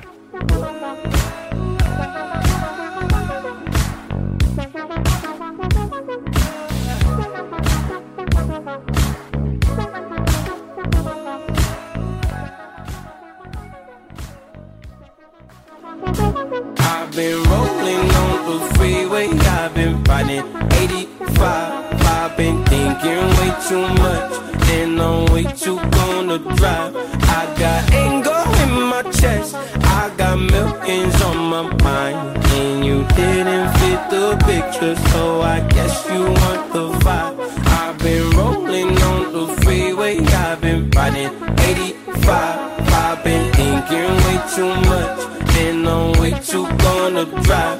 I got anger in my I got millions on my mind, and you didn't fit the picture, so I guess you want the vibe. LOV on my right leg, that's Gucci. Dig what I'm saying. LOV on my main hoe, that's Poochie. Dig what I'm saying. Caught a little jet lag, but I'm golden. Damn. Uh, we deserve Grammys and some Oscars. Uh, they deserve Whammies, they imposters. I be rolling with my project homies. It's a vibe. I just did some deals with the homie. It's a vibe. Been on over, split size. It's a vibe. Yeah, yeah. I go through with triples and some shotters. Vamos ya con el carrusel de noticias que define a la perfección lo que ha acontecido en nuestro maravilloso mundo en estos últimos siete días. Y arrancamos, como siempre, con los resultados más notables de los integrantes de la Armada esta última semana. El vasco John Ander Martínez se lleva el Wednesday Double Stack para un premio de más de 40.000 dólares. El malagueño Juan Pardo, tercero en el Sunday Prime Time, por 32.000. En vivo, el madrileño Kevin Ferrer se lleva el evento inaugural del Campeonato de España de Barcelona por 22.500 euros, sí señor. El Daily Mail británico publica en sus páginas esta semana el incendio de un yate de lujo en las costas de Formentera, supuestamente perteneciente a la empresa de alquiler de embarcaciones recreativas del jugador asturiano Diego Gómez, más conocido como El León. En el momento de su evacuación había 17 personas a bordo, aunque no ha habido que lamentar, afortunadamente, ninguna víctima. Se trataba de un yate de 26 metros de eslora, capacidad para 20 pasajeros, jacuzzi, camarotes de lujo y accesorios para varios eh, y diversos deportes acuáticos. Escándalo de apuestas en la selección de Brasil que afecta al jugador del Real Betis Balompié, Luis Enrique. Según el diario inglés Mailsport, la Federación Inglesa ha abierto una investigación por una combinación de apuestas sospechosas realizadas por cuentas abiertas en Duque de Caxias, Brasil, en la casa Betway, por cierto, patrocinadora del Real Betis y del West Ham. Las cuentas sospechosas fueron, creados, eh, fueron creadas el mismo día de las apuestas y apostaron el importe máximo permitido a una combinación de situaciones realmente extrañas, como que tanto el jugador Lucas Paquetá como Luis Enrique serían amonestados con una tarjeta amarilla en sus respectivos partidos el mismo día. En fin. La revista Wired publica una investigación de la empresa IOActive presentada en la Black Hat Security Conference celebrada en Las Vegas que determina que los barajadores automáticos DeckMate 2 pueden ser fácilmente hackeados. De hecho, han logrado acceder a la cámara interna de la máquina, que es uno de los barajadores, eh, esta máquina más comunes en casinos de todo el mundo. Y así eh, han conseguido tener acceso al orden de barajado y saber qué cartas tiene cada jugador, tenía cada jugador en cada momento. Lo han conseguido con un pequeño aparato conectado por USB al barajador y según Light and Wonder, la compañía que fabrica los, los Deckmates, mmm, según dicen textualmente, ni el Deckmate 2 ni ningún otro barajador automático nuestro se ha visto comprometido en un casino. Además, las pruebas de IOActive no identificaron ningún defecto de diseño y las pruebas se realizaron en un entorno de laboratorio en condiciones que no se pueden reproducir en un casino, un casino regulado y supervisado. IOActive, por su parte, responde a estas afirmaciones que es imposible que sepan con seguridad que ninguno de sus deckmates ha sido comprometido en algún casino del mundo, aunque reconoce que no lo ha probado en un casino real. Llega el US Poker Open del Poker Go Tour en formato online. Poker Go se introduce así en el mundo virtual con una alianza con Global Poker para llevar a cabo 64 torneos online este agosto. Serán desde mañana lunes hasta el domingo 3 de septiembre. Y seguimos con el Poker Go Tour, esta vez en vivo, ya que se encuentran preparando un nuevo Poker Pro Masters, que es eh, eh, su gran torneo con ese icónico y tradicional trofeo que es la chaqueta púrpura va a volver a, estar en juego eh, este septiembre. Además llega con 10 eventos con entradas que van desde los 10.000 dólares hasta los 50.000. Arranca el 14 de septiembre hasta el 26 del mismo mes, como siempre, las instalaciones del Poker Go Studio en el área Restaurant Casino, ubicado en Las Vegas, en lo que será la octava entrega del festival. Y regresa del 12 al 18 de septiembre de Big Rap, el festival más importante del año de Omaha. Vuelve con un calendario de 34 torneos en el King Resorts de Rodbadov, en República Checa, destacando el evento principal llamado The Big Rap Diamond de 10.000 dólares de Bahín y un garantizado de 2 millones de euros, 10.000 euros de Bahín. Se espera la presencia de los grandes nombres patrios de las cuatro cartitas, como Lautaro Guerra, Cacuán Laucaju o Sergio Fernández.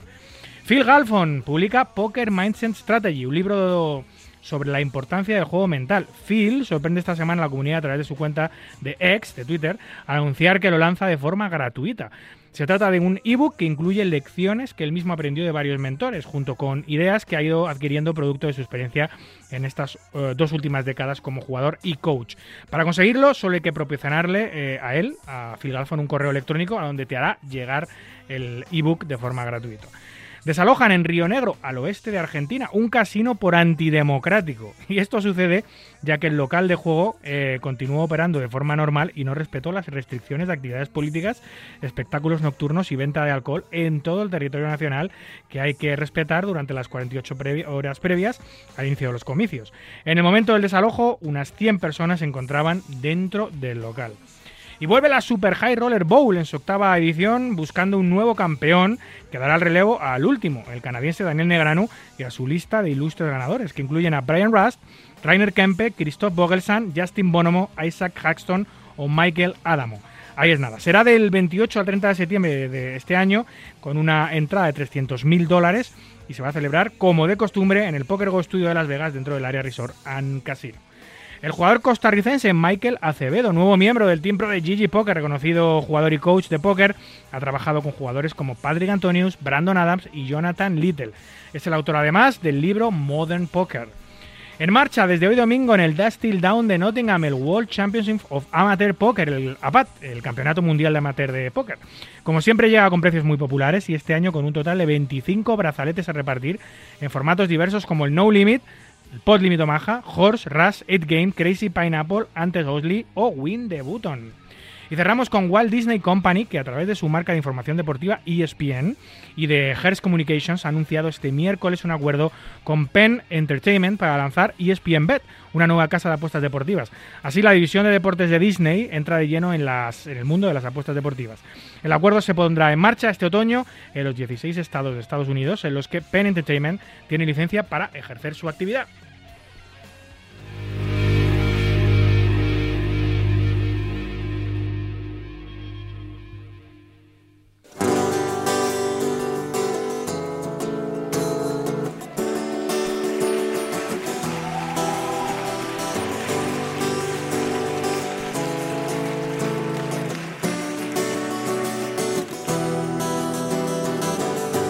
Escuchas Marca Póker, el deporte del naipe en la radio del deporte. Un duelo salvaje advierte lo cerca que ando de entrar en un mundo descomunal. Siento mi fragilidad.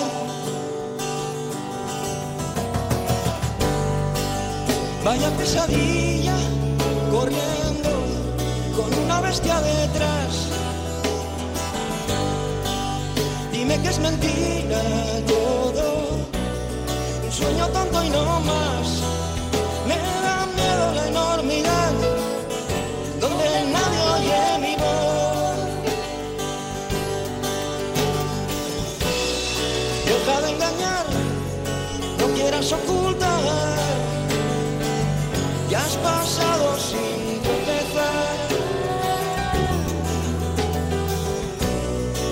de papel, no sé contra quién voy. ¿O es que acaso hay alguien más aquí? Pues tiempo ya de una de esas secciones que nada o poco tiene que ver con el mundo del póker, pero que nos encanta tener y nos encanta descubrir y charlar. Y lo hacemos siempre con eh, el manchego, el tomellosero, Abraham Jiménez, que nos trae siempre eh, esas noticias curiosas, bizarras, que salen a veces en los medios de comunicación, pero son reales, no esas noticias bizarras que a veces todos hemos leído que son fake o del mundo today. No, no, no. Noticias reales que parecen del mundo today, que son curiosas y bizarras e interesantes de, de comentar. Buenas noches, Abraham.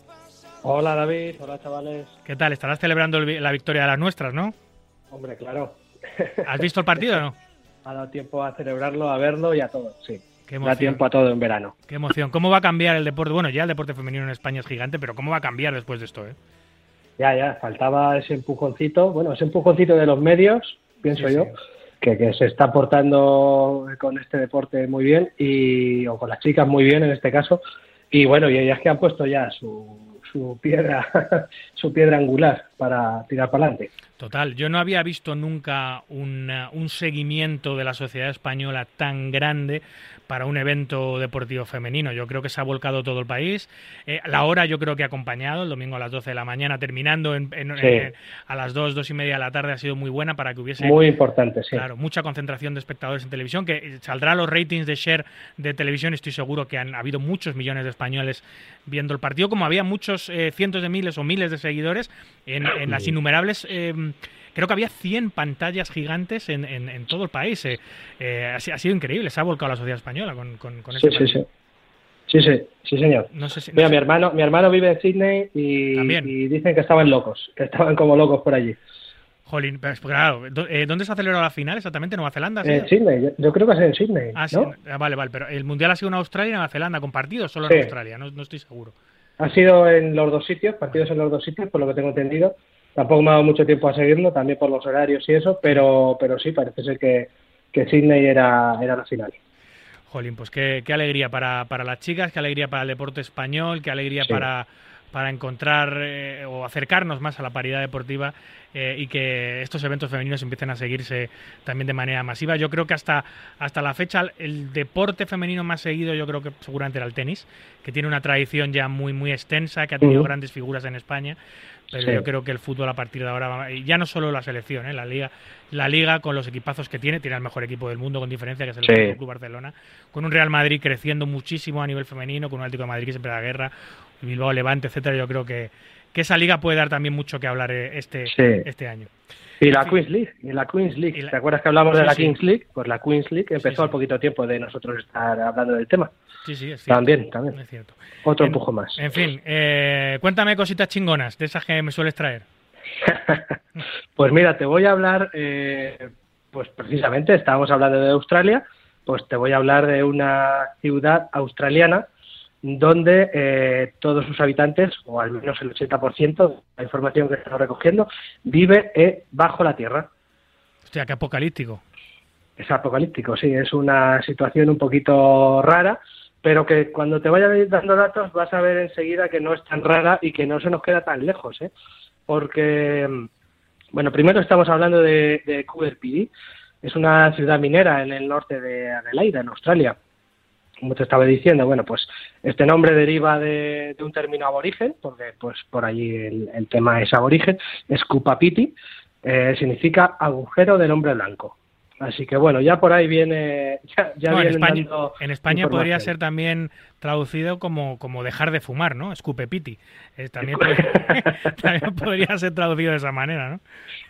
lo, lo que tú quieras ver ahí. bueno, pues esto esto es porque bueno, pues los, los- la gente vive pues eso bajo la tierra. Eh, ¿Dónde viven? Pues en unas viejas minas que se han rehabilitado y todo esto viene dado por el calor insoportable que hay en esa en esa zona. Ya. Calor que, bueno, yo creo que con estos datos que eran por aquí de 48 grados, pues nosotros aquí en España, eh, pues pronto tendremos que vivir también bajo la tierra o algo, ¿no? Jolín. Pero, pero ¿cuántos son? ¿Cuántos habitantes son? ¿Cuántos viven de ahí debajo?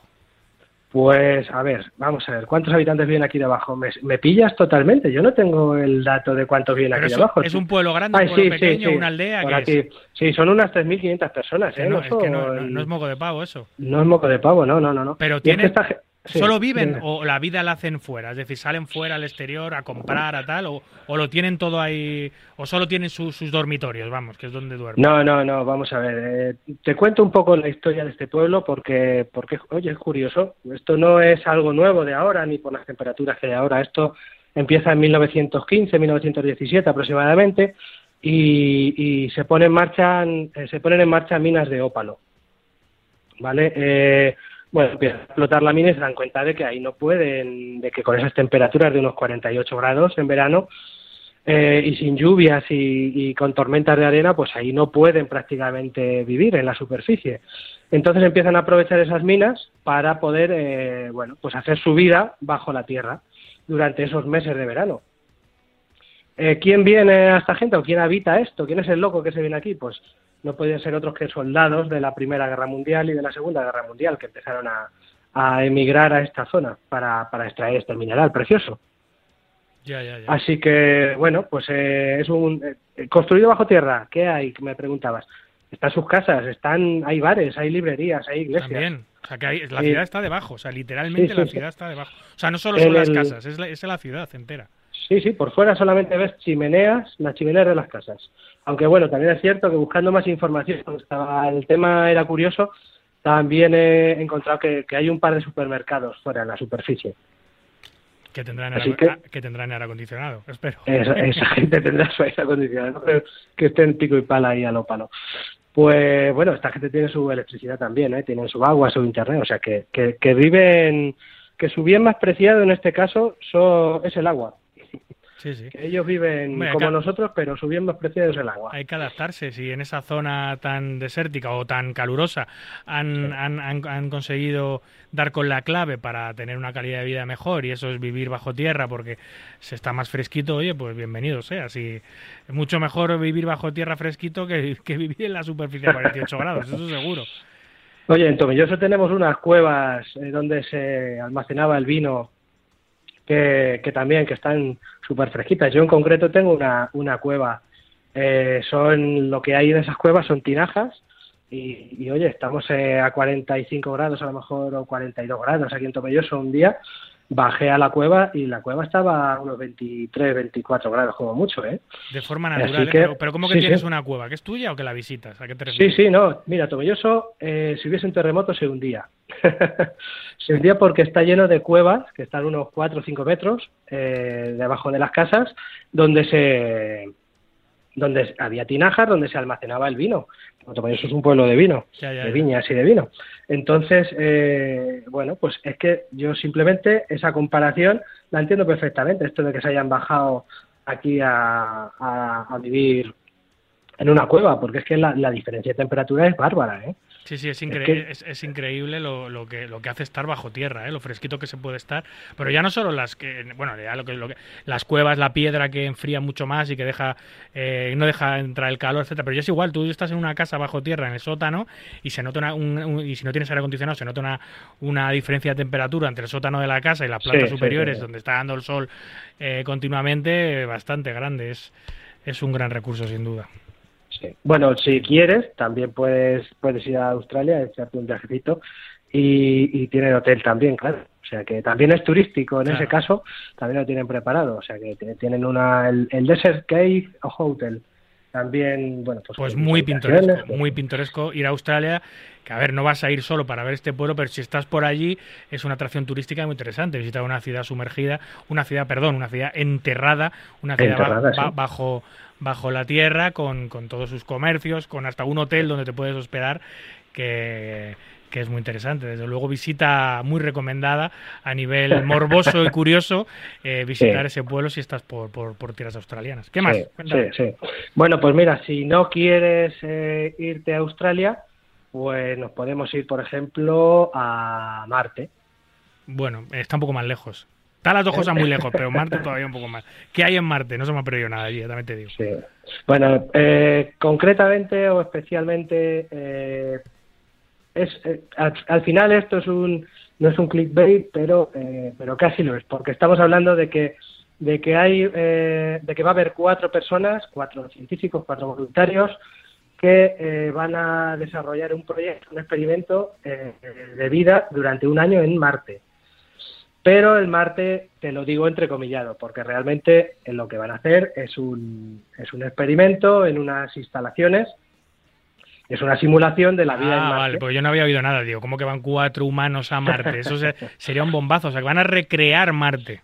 Exactamente, dentro Vale. del- de un centro, en, eh, en el Centro Espacial Johnson de la NASA en Houston, eh, van, a recre- van a recrear la vida en Marte y ya tienen a cuatro seleccionados. Esta noticia es de, hace poco más de un mes y, ya, debe, debe estar en marcha seguramente. Así que ya tiene que haber cuatro personas en en Marte eh, desarrollando desarrollando este experimento que bueno pues que les van a poner el- en las condiciones en las que estarían en el planeta rojo. O sea, que tienen que vivir, eh, bueno, claro, si salen al exterior, si tienen recreadas las, las, las, las condiciones exteriores, tendrán que ponerse el traje, tendrán un interior.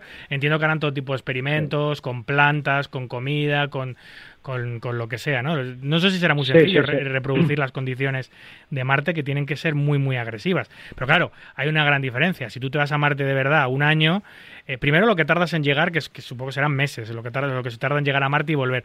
Pero luego, o, o- o años, no sé cuánto se tarda hoy en día con la, velo- la velocidad de los cohetes, lo que, la que tarda. Pero claro, si tienes un problema no puedes volver. En esta base en Houston, la gran diferencia es que si tienes un problema médico grave, Ah, te sacan, te abren la puertecita y te sacan, claro. Sí, sí, sí, sí. Además era, era curioso porque en el, esta noticia la encontré también buscando en, en Twitter y, bueno, en X, que no hemos hablado de eso, que eh, está, no hemos hablado todavía que el pajarito ya no es el pajarito, ahora es Ya. una X. Bueno, eso- Nos eso- costará, eso- es como cuando, cuando pasamos de pesetas a euros, que seguíamos pensando en pesetas durante mucho Sí. tiempo y hablando en pesetas. Seguiremos hablando de Twitter. De hecho, a mí me cuesta decir, este chico ha escrito en sus redes sociales de X, no sigo diciendo de Twitter, porque además es que suena mucho mejor, ¿no? De X es una cosa un poco rara, en fin, cosas de, cosas de los muy millonarios. Sí, bueno, pues eh, pues eso, en los, en los tweets que, que- contestaban a esta noticia, pues la gente se preocupaba de, de, la, de la forma física en la que fuese salir esta gente o de que pasase algo y, y bueno, había que, había que llamarles la atención y decirles que no pasa nada, que, que están en la Tierra y que si pasa algo, pues esto es un experimento simplemente y pasan y los sacan y se acabó. ¿Pero son astronautas o son voluntarios? ¿Qué son? Son astronautas, ¿no? Eh, entre una serie de voluntarios, eh, de- Voluntarios. de cien- científicos, sí, son Vale. voluntarios, pero son todos Vale. eh, pertenecientes a la NASA, son científicos, son eh, pues gente astronautas, son gente relacionada con, con la NASA. Eh, bueno, son relacionados además porque es que tienen que, que hacer, eh, pues eh, simular cultivos de cosechas, tienen que, que hacer mantenimiento de, de- de la vivienda donde estén, experimentos científicos y todo ese tipo de cosas que, que no lo puede hacer cualquier cualquier persona. Claro, entiendo que esto es muy vocacional y que será muy interesante para ellos y para su currículum, etcétera, etcétera. Eh, Sí. Pero lo que no sé y desconozco, no sé si lo sabes tú, si esto está bien pagado. Es decir, meterte, o sea, aislarte completamente un año con tres, con otras tres personas eh, para, para intentar avanzar, para que el ser humano avance en el conocimiento de, de las condiciones exteriores de los planetas que nos rodean, etcétera, etcétera. ¿Esto estará bien pagado? ¿Les, les rentará o, lo- o- o simplemente ese, ese, ese tema vocacional está por encima del dinero que puedan, que puedan tener? Imagino que les rente. La verdad es que ese dato no lo dan en ninguna de las noticias que he leído, pero imagino que les rente lo suyo, ¿no? Esto es como, como a lo mejor un algo que no sé exactamente, pero cuando alguien se va a la guerra, ¿no? Cuando alguien del ejército español Ah, lo no mandan le- ahora a no sé si Ucrania renta no cobra, mucho. Pero cobran cobran muchísimo Sí. más y tal, ¿no? Pues era algo así, ¿no? Sí, pero bueno, eso no está pagado. Irte a la guerra, por aunque te den 4 o 5 mil euros al mes, que creo que no sé lo que le dan a los soldados que van a combatir. creo que- que algo pero, así, ¿no? pero es igual, eso, poner tu vida en riesgo no tiene ningún precio. Eh, esto, ¿por cuánto te metes tú un año ahí a recrear las condiciones de Marte? Verán, ¿por cuánto? y Pues, dejando no a tu familia, que tú tienes familia, tu pareja, tu mujer, etcétera, tu familia, ¿por cuánto entras ahí un año? Pues ¿Cuál- mira, en Gran Hermano, en Gran Hermano, ¿cuánto tiempo era? ¿Tres mesecitos Sí, ahí pero- que te estaban grabando? Sí. ¿Y cuánto daban? No, no, pero no era gran hermano. No era gran hermano. Sí, eh. pero es que esto parece Gran Hermano. Te meten ahí un año con otras tres personas. Sí, pero eh, a ver, un año no son, no son tres meses y encima tres meses, bueno, que estás, no sé cuánto gana en Gran Hermano, 100.000 euros, no sé, no sé cuánto es el premio. Pero esto un año allí, encima como no te caigan bien con los que te meten, yo creo que me- menos de 200 o cuarto de millón no, no se puede... ¿No? ¿O qué? Yo, yo la verdad es que estoy, estoy por irme a, a algún equipo de Arabia o meterme aquí en la casita esta de, Que se lo digan a Neymar. de Marte. El contrato que tiene, que creo que le han pagado los 160 millones, más no sé cuántos coches de lujo, más una mansión con 25 habitaciones para toda su prole, más, más esto es lo que más, lo que, lo que más flipado me ha dejado. Todos los gastos que tenga la ciudad, bien sea de alimentación, de restauración, de ocio, todo a cuenta del club. O sea, es una cosa, Oh, pues tío. Eh, no y, y cada tweet que ponga, cada tweet que ponga promocionando el país, promocionando el Emirato o eh, Arabia o lo que sea, creo que son medio millón de euros. O sea, bueno, o sea, el contrato es una cosa absolutamente grotesca eh, y desproporcionada, pero bueno, es lo que hay. Es como han entrado estos árabes en el mundo del fútbol. Como un Pues mira, ahora, ahora subimos un tweet, seguimos diciendo Twitter y seguimos diciendo tweet, y ahora subimos un tweet y, y preguntamos a la gente cuánto cuánto dinero le merecería la pena por este por este tema. Que estamos hablando de que son 158 metros cuadrados, ¿eh? que, que, bien- que, tienen bastante tiempo y que, y, o sea, bastante espacio, tiene sus dormitorios, tiene su sala de estar, tiene, o sea, que, que no van a estar eh, en esa situación, bueno, no van a estar penando. A ver, yo, yo te digo que no creo que cobren mucho porque toda esta gente son voluntarios, al final tienen una vocación clara, entiendo que para ellos es una es, un, es hacer currículum de una manera brutal y supongo que con eso jugará los, eh, los de la NASA o quien lo haya organizado, ¿no? Pues oye, eh, en fin, pero para un común de los mortales como nosotros, que nada, que no tenemos ningún vínculo con, con la investigación y el desarrollo en estas artes, pues eh, entiendo que, que- que te tiene que solucionar parte de tu vida, ¿no? Para dejar a tu gente, Por para, lo dejar, menos, sí. para dejar lo que estás haciendo. En fin. Cuéntame más cositas. Bueno, pues mira, quien no va a poder disfrutar, bueno, a lo mejor ya, ya sí que puede disfrutar de esto, eh, pues es, te voy a contar, lo tengo por aquí, es un, un curioso caso pues de una, de una mujer eh, esquizofrénica eh, que tras 20 ha despertado. Que ha despertado tras 20 años en ha coma. despertado, sí, bueno, te, te cuento, de- esquizofrénica y catatónica, porque la esquizofrenia le llevó a, a- a un estado catatónico y, y tras 20 años han logrado despertarla. ¿Y cómo te despiertas después de 20 años en coma? Eh, ¿qué, es Pues lo que, esto qué- es- qué es lo que te dicen? ¿Qué es lo que dices? ¿Qué es lo que haces? ¿En qué forma física estás? Pues no lo sé, preguntarán la hora lo primero. O, qué. o como, tú, tú seguro que si te levantas después de 20 años preguntas que cómo va la Leti o algo. Sí, no, preguntaría, oye, ¿cómo ha quedado la Leti esta noche? No, no, se han pasado 20 años. Y digo, ¿habrá ganado alguna puta liga en 20 años? No, espero. No me digas. No, no. O, eh, por lo menos la Champions, después de 20 años la habrá ganado ya, ¿no? Sí. Pues, oye, yo no preferiría estar en esta situación siquiera, ¿eh? prefiero antes lo de, lo de irme a, a Texas. ¿Y con la NASA. ¿Y esta mujer de dónde es? Pues eh, esto nace de una noticia del Washington Post, eh, por supuesto, como todo eh, en el mundo, este tipo de noticias parece que solo pasa en Estados Unidos. Estamos hablando de, de una chica que se llama April y bueno, pues eh, empezó a encontrarse mal y, y poco a poco le, le diagnosticaron esquizofrenia y psicosis y, y esto, pues como te decía, le llevó a un estado catatónico. Eh, pues la internaron, ella eh, con este con este tema pues eh, la tuvieron que internar y, y la, la verdad es que mm, un médico dio dio la casualidad de que un médico pues estaba estudiando un caso similar y eh, bueno pues eh, em- eh, lo que lo que hizo fue hacer unas pruebas con esta chica y, y la verdad es que parece ser que sí que que sí que le funcionaba su sus conocimientos, sus experimentos y resultó que, que simplemente eh, tenía lupus. Lupus, que, que es un que es una enfermedad que te, que te ataca la, a la cabeza y le estaba atacando pues a la zona del cerebro donde, donde desarrollamos la esquizofrenia. Y eso no se lo supieron ver hace 20 años, claro. Por eso ha estado Y en estado claro. catatónico 20, que no es lo mismo que estar en coma. Porque si tú estás, si tiras 20 años en coma, no sé si es lo mismo o no, pero yo tengo entendido que si te tiras una serie de años en coma, que despertar eh, primero es muy complicado y que si lo haces, lo haces con unos daños cerebrales muy grandes. No sé esta mujer cómo habrá despertado de ese estado catatónico. Pues eh, no, no dan mucha información sobre cómo ha despertado, en qué estado físico y tal, pero sí que sí que cuentan, pues eso, que simplemente era un tratamiento con, contra el lupus y han hecho que, mira, después de 20 años tumbada en la cama, imagino que bastante mal, pues pues aquí la tienes entre nosotros otra vez. Con, lo corta que es la vida como para perder 20 años. En fin. Sí, sí, sí, Más cositas. Bueno, pues donde sí que no podemos dar buena noticia es, eh, esto es de aquí de España, esto es de Madrid, esto ya no nos vamos a Estados Unidos, es de una teleoperadora en el mes de junio pues eh, murió de un infarto mientras estaba trabajando. Pero que estaba haciendo? Re- o sea, trabajaba, de- de- de- respondiendo el teléfono. Sí, sí, sí, trabajaba en un call center.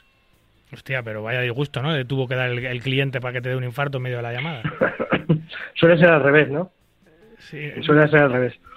¿Y, y- y por qué? ¿Se sabe por qué? ¿Murió? Pues, se murió de un infarto, como te comentaba, pero mira, te puedo dar hasta el nombre de la empresa. Estamos hablando de una empresa eh, que se llama Conecta sí. y que lo que hace es eh, cubrir las dar servicio a las incidencias de Iberdrola. Y bueno, pues de buenas a primeras se desplomó de un infarto y, allí quedó tendida.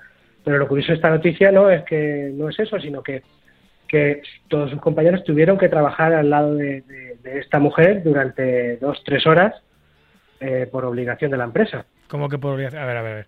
O sea, que la mujer le da un infarto, se queda eh, muerta en el sitio y los compañeros siguen trabajando con la persona muerta en, Sí. en un puesto de, de- de telefónico de estos, de atención. Sí, sí, sí. sí. ¿Pero por qué? Porque la empresa tiene un protocolo por lo cual tiene que llegar el forense para levantar el cadáver o lo que sea, tal y cual, ¿o qué?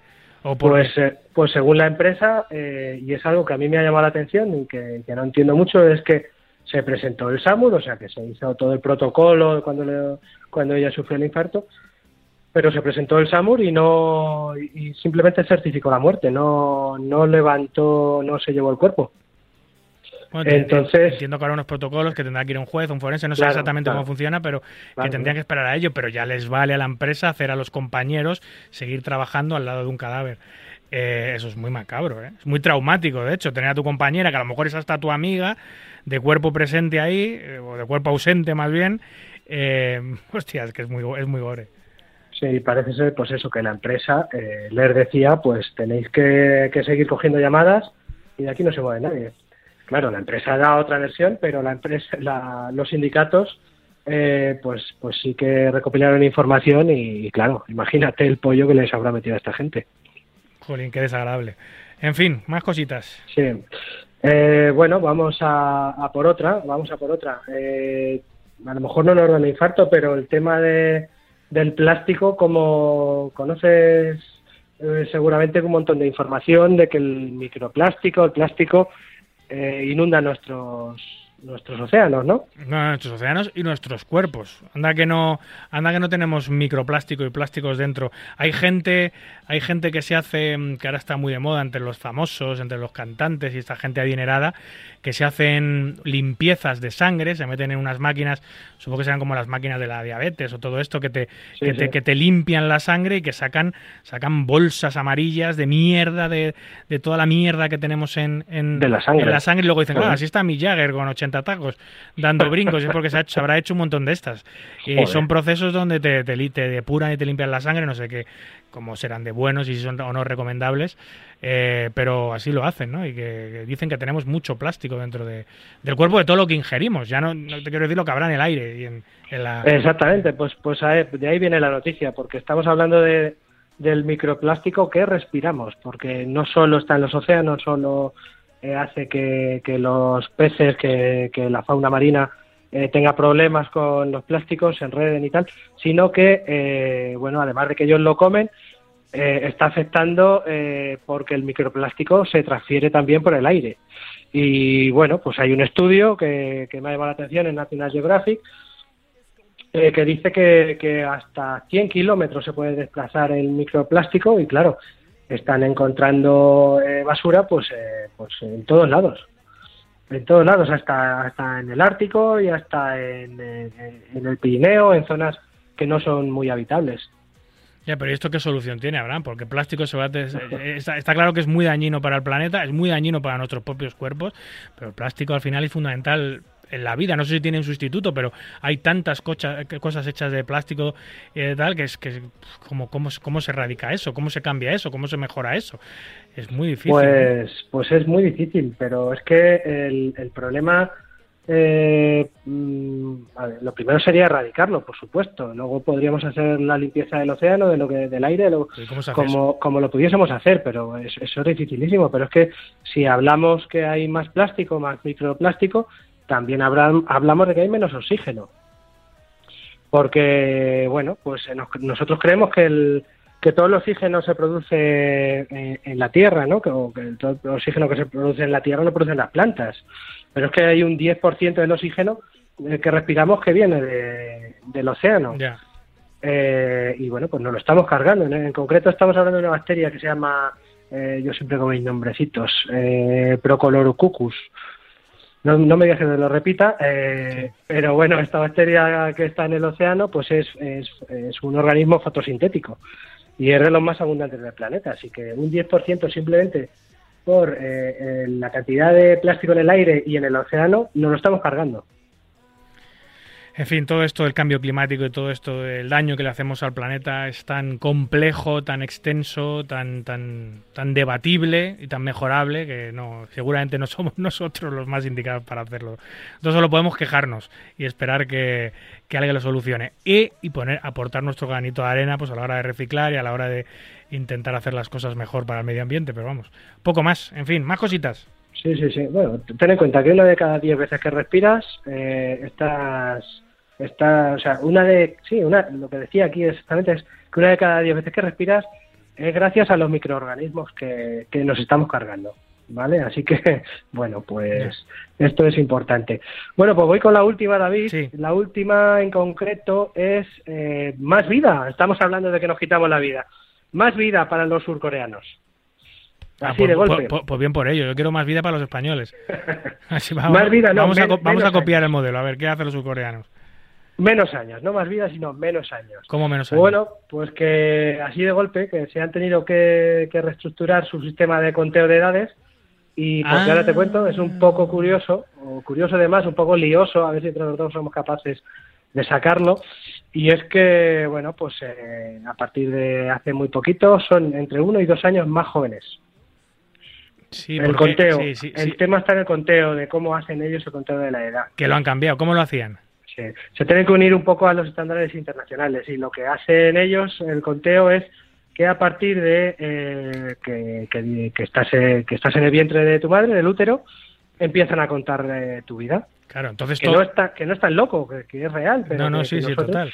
Claro, pero luego para los deportes y eso, fíjate, lo- lo- los, los, los coreanos que vienen a jugar a las ligas dicen, no, tiene 25 años, pero no tiene 25, en realidad tiene 24, porque ellos ellos cuentan Sí. desde, desde, que, desde que el espermatozoide fecunda el óvulo prácticamente, casi, casi. Exactamente. O sea, que Sí, sí, to- sí, sí. todos son nueve meses mayores de lo que realmente son.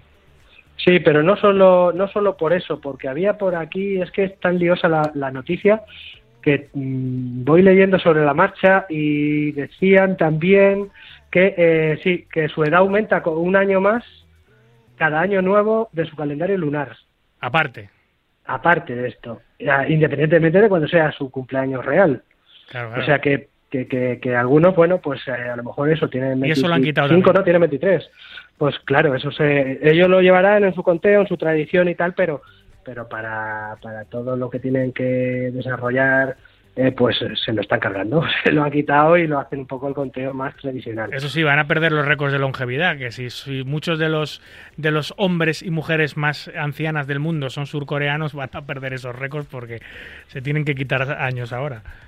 Sí, sí, sí. Mira, por ejemplo, te, te pongo un ejemplo. Si hablamos de un, de un surcoreano a día de hoy, eh, nacida en diciembre de 2003, estamos hablando de hace algo 20 menos años. de 20 años, ¿no? ¿Mm? Tendría 19, según el sistema internacional. ¿no? Ya 19 no para cuenta, ¿no? 20. Pues 20 según su calendario y 21 según el sistema coreano. Muy bien. O sea que es una, es una, una cosa un poco rara que lleva esta gente, entre muchas de, su- de sus historias. Pero bueno, eh, yo no sé, yo a lo mejor querría tener unos cuantos años menos. Yo también, hombre, si nos quitasen a unos años, qué bendición. Eh, el tema es, eh, estos est- estoy pensando los estudiantes de intercambio, los subcoreanos que vayan a Europa o a Estados Unidos o vayan a otros países asiáticos a estudiar, ¿en qué curso les meten? ¿En el curso que dice su edad eh, occidental o su edad em, normal, la que está aceptada por la mayoría del planeta, o en el curso que dice su edad coreana, porque entonces están en desventaja, en desventaja, ¿no? Están estudiando con gente, con gente eh, mucho más mayor que ellos o más mayores que ellos. Sí, bueno, pero pero eso pero ese problema es el de menos. ¿Y, y, y con qué edad puedes ir a comprar para el botellón? Sí, o conducir, o, o- o- o votar, o, ser mayor de edad, declarado mayor de edad. En fin, Sí, claro, sí, sí. todo cambia. Bueno, pues eh, eh, ha sido un placer, Abraham, como cada Igualmente. domingo que estás acompañándonos con estas noticias interesantes y curiosas que nos trae eh, fundamentalmente de, la, de lo que sacas de redes sociales, ¿no? Porque es de donde Claro te sí. nutres, ¿no, amigo? Sí, sí, redes sociales, vas tirando del hilo y vas encontrando un montón de, de historias siempre que contar. Pues hablamos en 8 o 10 programas, como siempre, en un par de mesecitos. Muy bien. Cuídate muy mucho. bien. Un abrazo, Un Abraham. abrazo, Saludos. Chao. did it, did it, did it. I did it, did it, did it.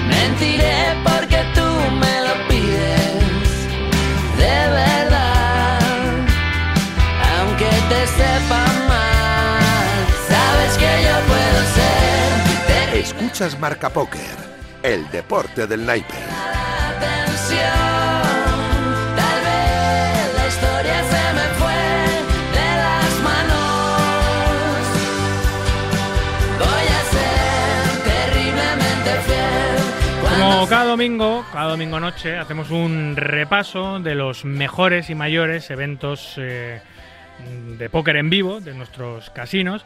Y este agosto, pues lo eclipsa prácticamente todo el Casino de Barcelona y la concatenación de grandes eventos que va a tener en sus instalaciones. Para empezar, el Campeonato de España durante esta semana, que dará paso a la semana del Estrellas Poker Tour y que cerrará con, con la guinda del pastel, con el European Poker Tour y con todos los eventos tan magníficos que este circuito europeo ofrece, que es, sin duda, la etapa de Barcelona, la etapa española, la más importante mm, de lejos de, del circuito europeo y del European Poker Tour. Para hablar de todo ello, tenemos como siempre a la otra línea, al otro lado del teléfono, eh, supongo que en las instalaciones del Casino Barcelona, su community manager, a Guillem Velasco. ¿Estás por ahí? Buenas, David. Sí, sí, sí, aquí estamos. ¿Qué tal? Oye, habéis empezado de una manera, diría yo, salvaje. Salvaje, salvaje completamente. Torneo que abrimos, torneo que hacemos récord. Y esto es una locura. Y, y- y como bien has dicho, empieza con el CEP y esto no para hasta, hasta el 4 de septiembre. Un gran opening, que por cierto creo que ganó un jugador madrileño, Kevin Ferrer. eh, ha, ha tenido, bueno, un número espectacular de participación en el Campeonato de España. Es, el, es la etapa del Campeonato de España más numeroso de la historia, casi 2.000 entradas. Eh, 1960 al final, ¿no? Sí, sí, 1960 en el main, más de 800 en el opening, más de 700 en el mini. O sea, esto ha sido un no parar de ver gente y gente y gente. Y como decía, sí, el opening lo ganó Kevin Ferrer, el mini lo ganó Conejo Loco, o sea, todos ganadores nacionales. Y ahora estamos a la espera de ver, de ver quién gana el main. Y bueno, y aún tenemos el high roller que sigue por ahí en marcha, así que bueno, todo, todo ha ido a pedir de boca y estamos súper contentos. Eh, 155.000 euros on top para la primera posición por un buy-in de 550 euros. Es brutal. Y luego algo que me ha sorprendido para bien, muy interesante, el minicash es un por tres, casi 1.600 euros, 1.500 y pico, ¿no? El minicash de- del CEP. Sí, sí, sí, ya llevamos varias, bueno, varias temporadas implementando este, este por tres en el Mincash porque sabemos los costes que tiene ir a jugar en vivo y seguir un circuito y por tanto para recuperar pues gran parte de la inversión siempre siempre intentamos poner un por tres ahí abajo que la verdad es que los jugadores están súper contentos con ello y seguiremos en esta línea porque vemos que a los jugadores les gusta.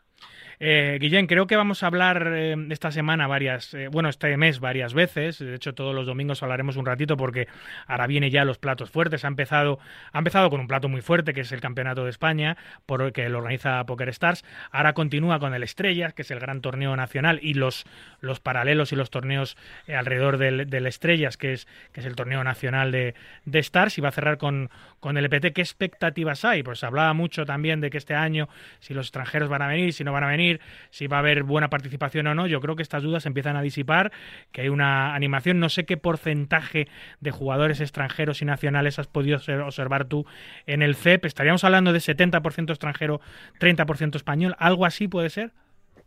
Eh, en el CEP hemos tenido mucho jugador nacional, obviamente, eh, al ser el Campeonato de España de Póker, pero sí que hemos visto a muchos, muchos jugadores eh, de fuera de España que han, venido a disfrutar de- del, CEP y, la verdad es que también nosotros partíamos con esa incertidumbre, pero con el opening ya disipamos todas las dudas y vimos la de gente que había venido expresamente a jugar antes el, CEP, así que, que vamos a ir preparando más mesas para, para el Estrellas, el EPT, el Cash Game que está aquí abierto 24 horas en Casino Barcelona.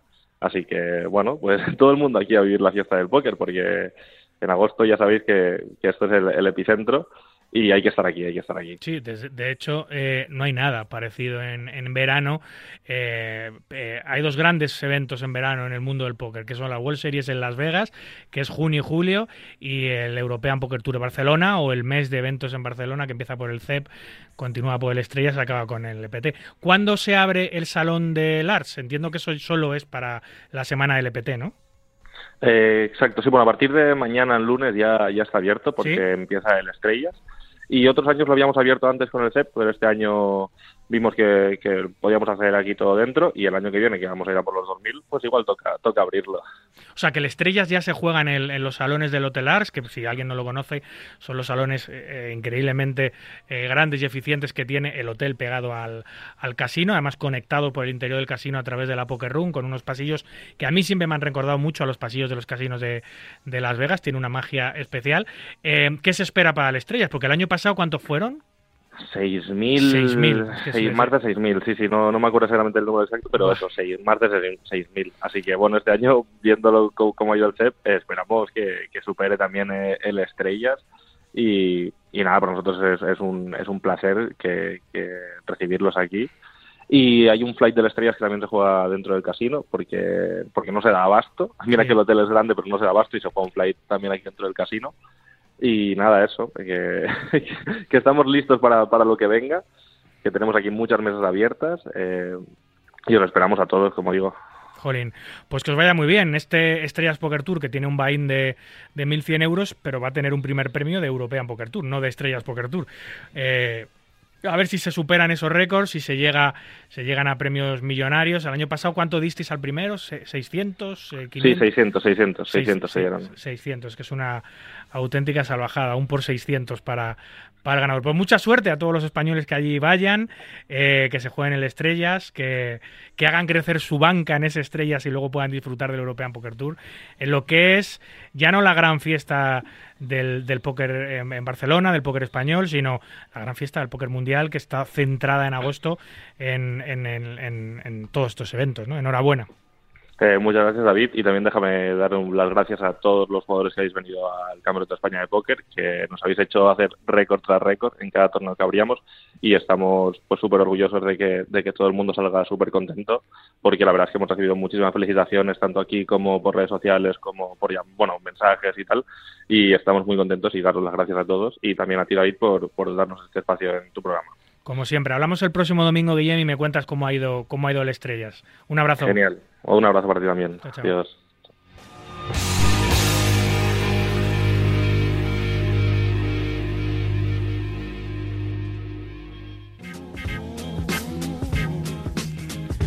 Muy bien, pues esto ha sido todo por hoy. Aquí concluye nuestro ducentésimo trigésimo segundo programa. Un verdadero placer compartir este ratito nocturno con los amantes noctámbulos de la baraja. En la producción en la técnica estuvo Benedicto Bian y a los micros, como siempre, un servidor, David Luzago.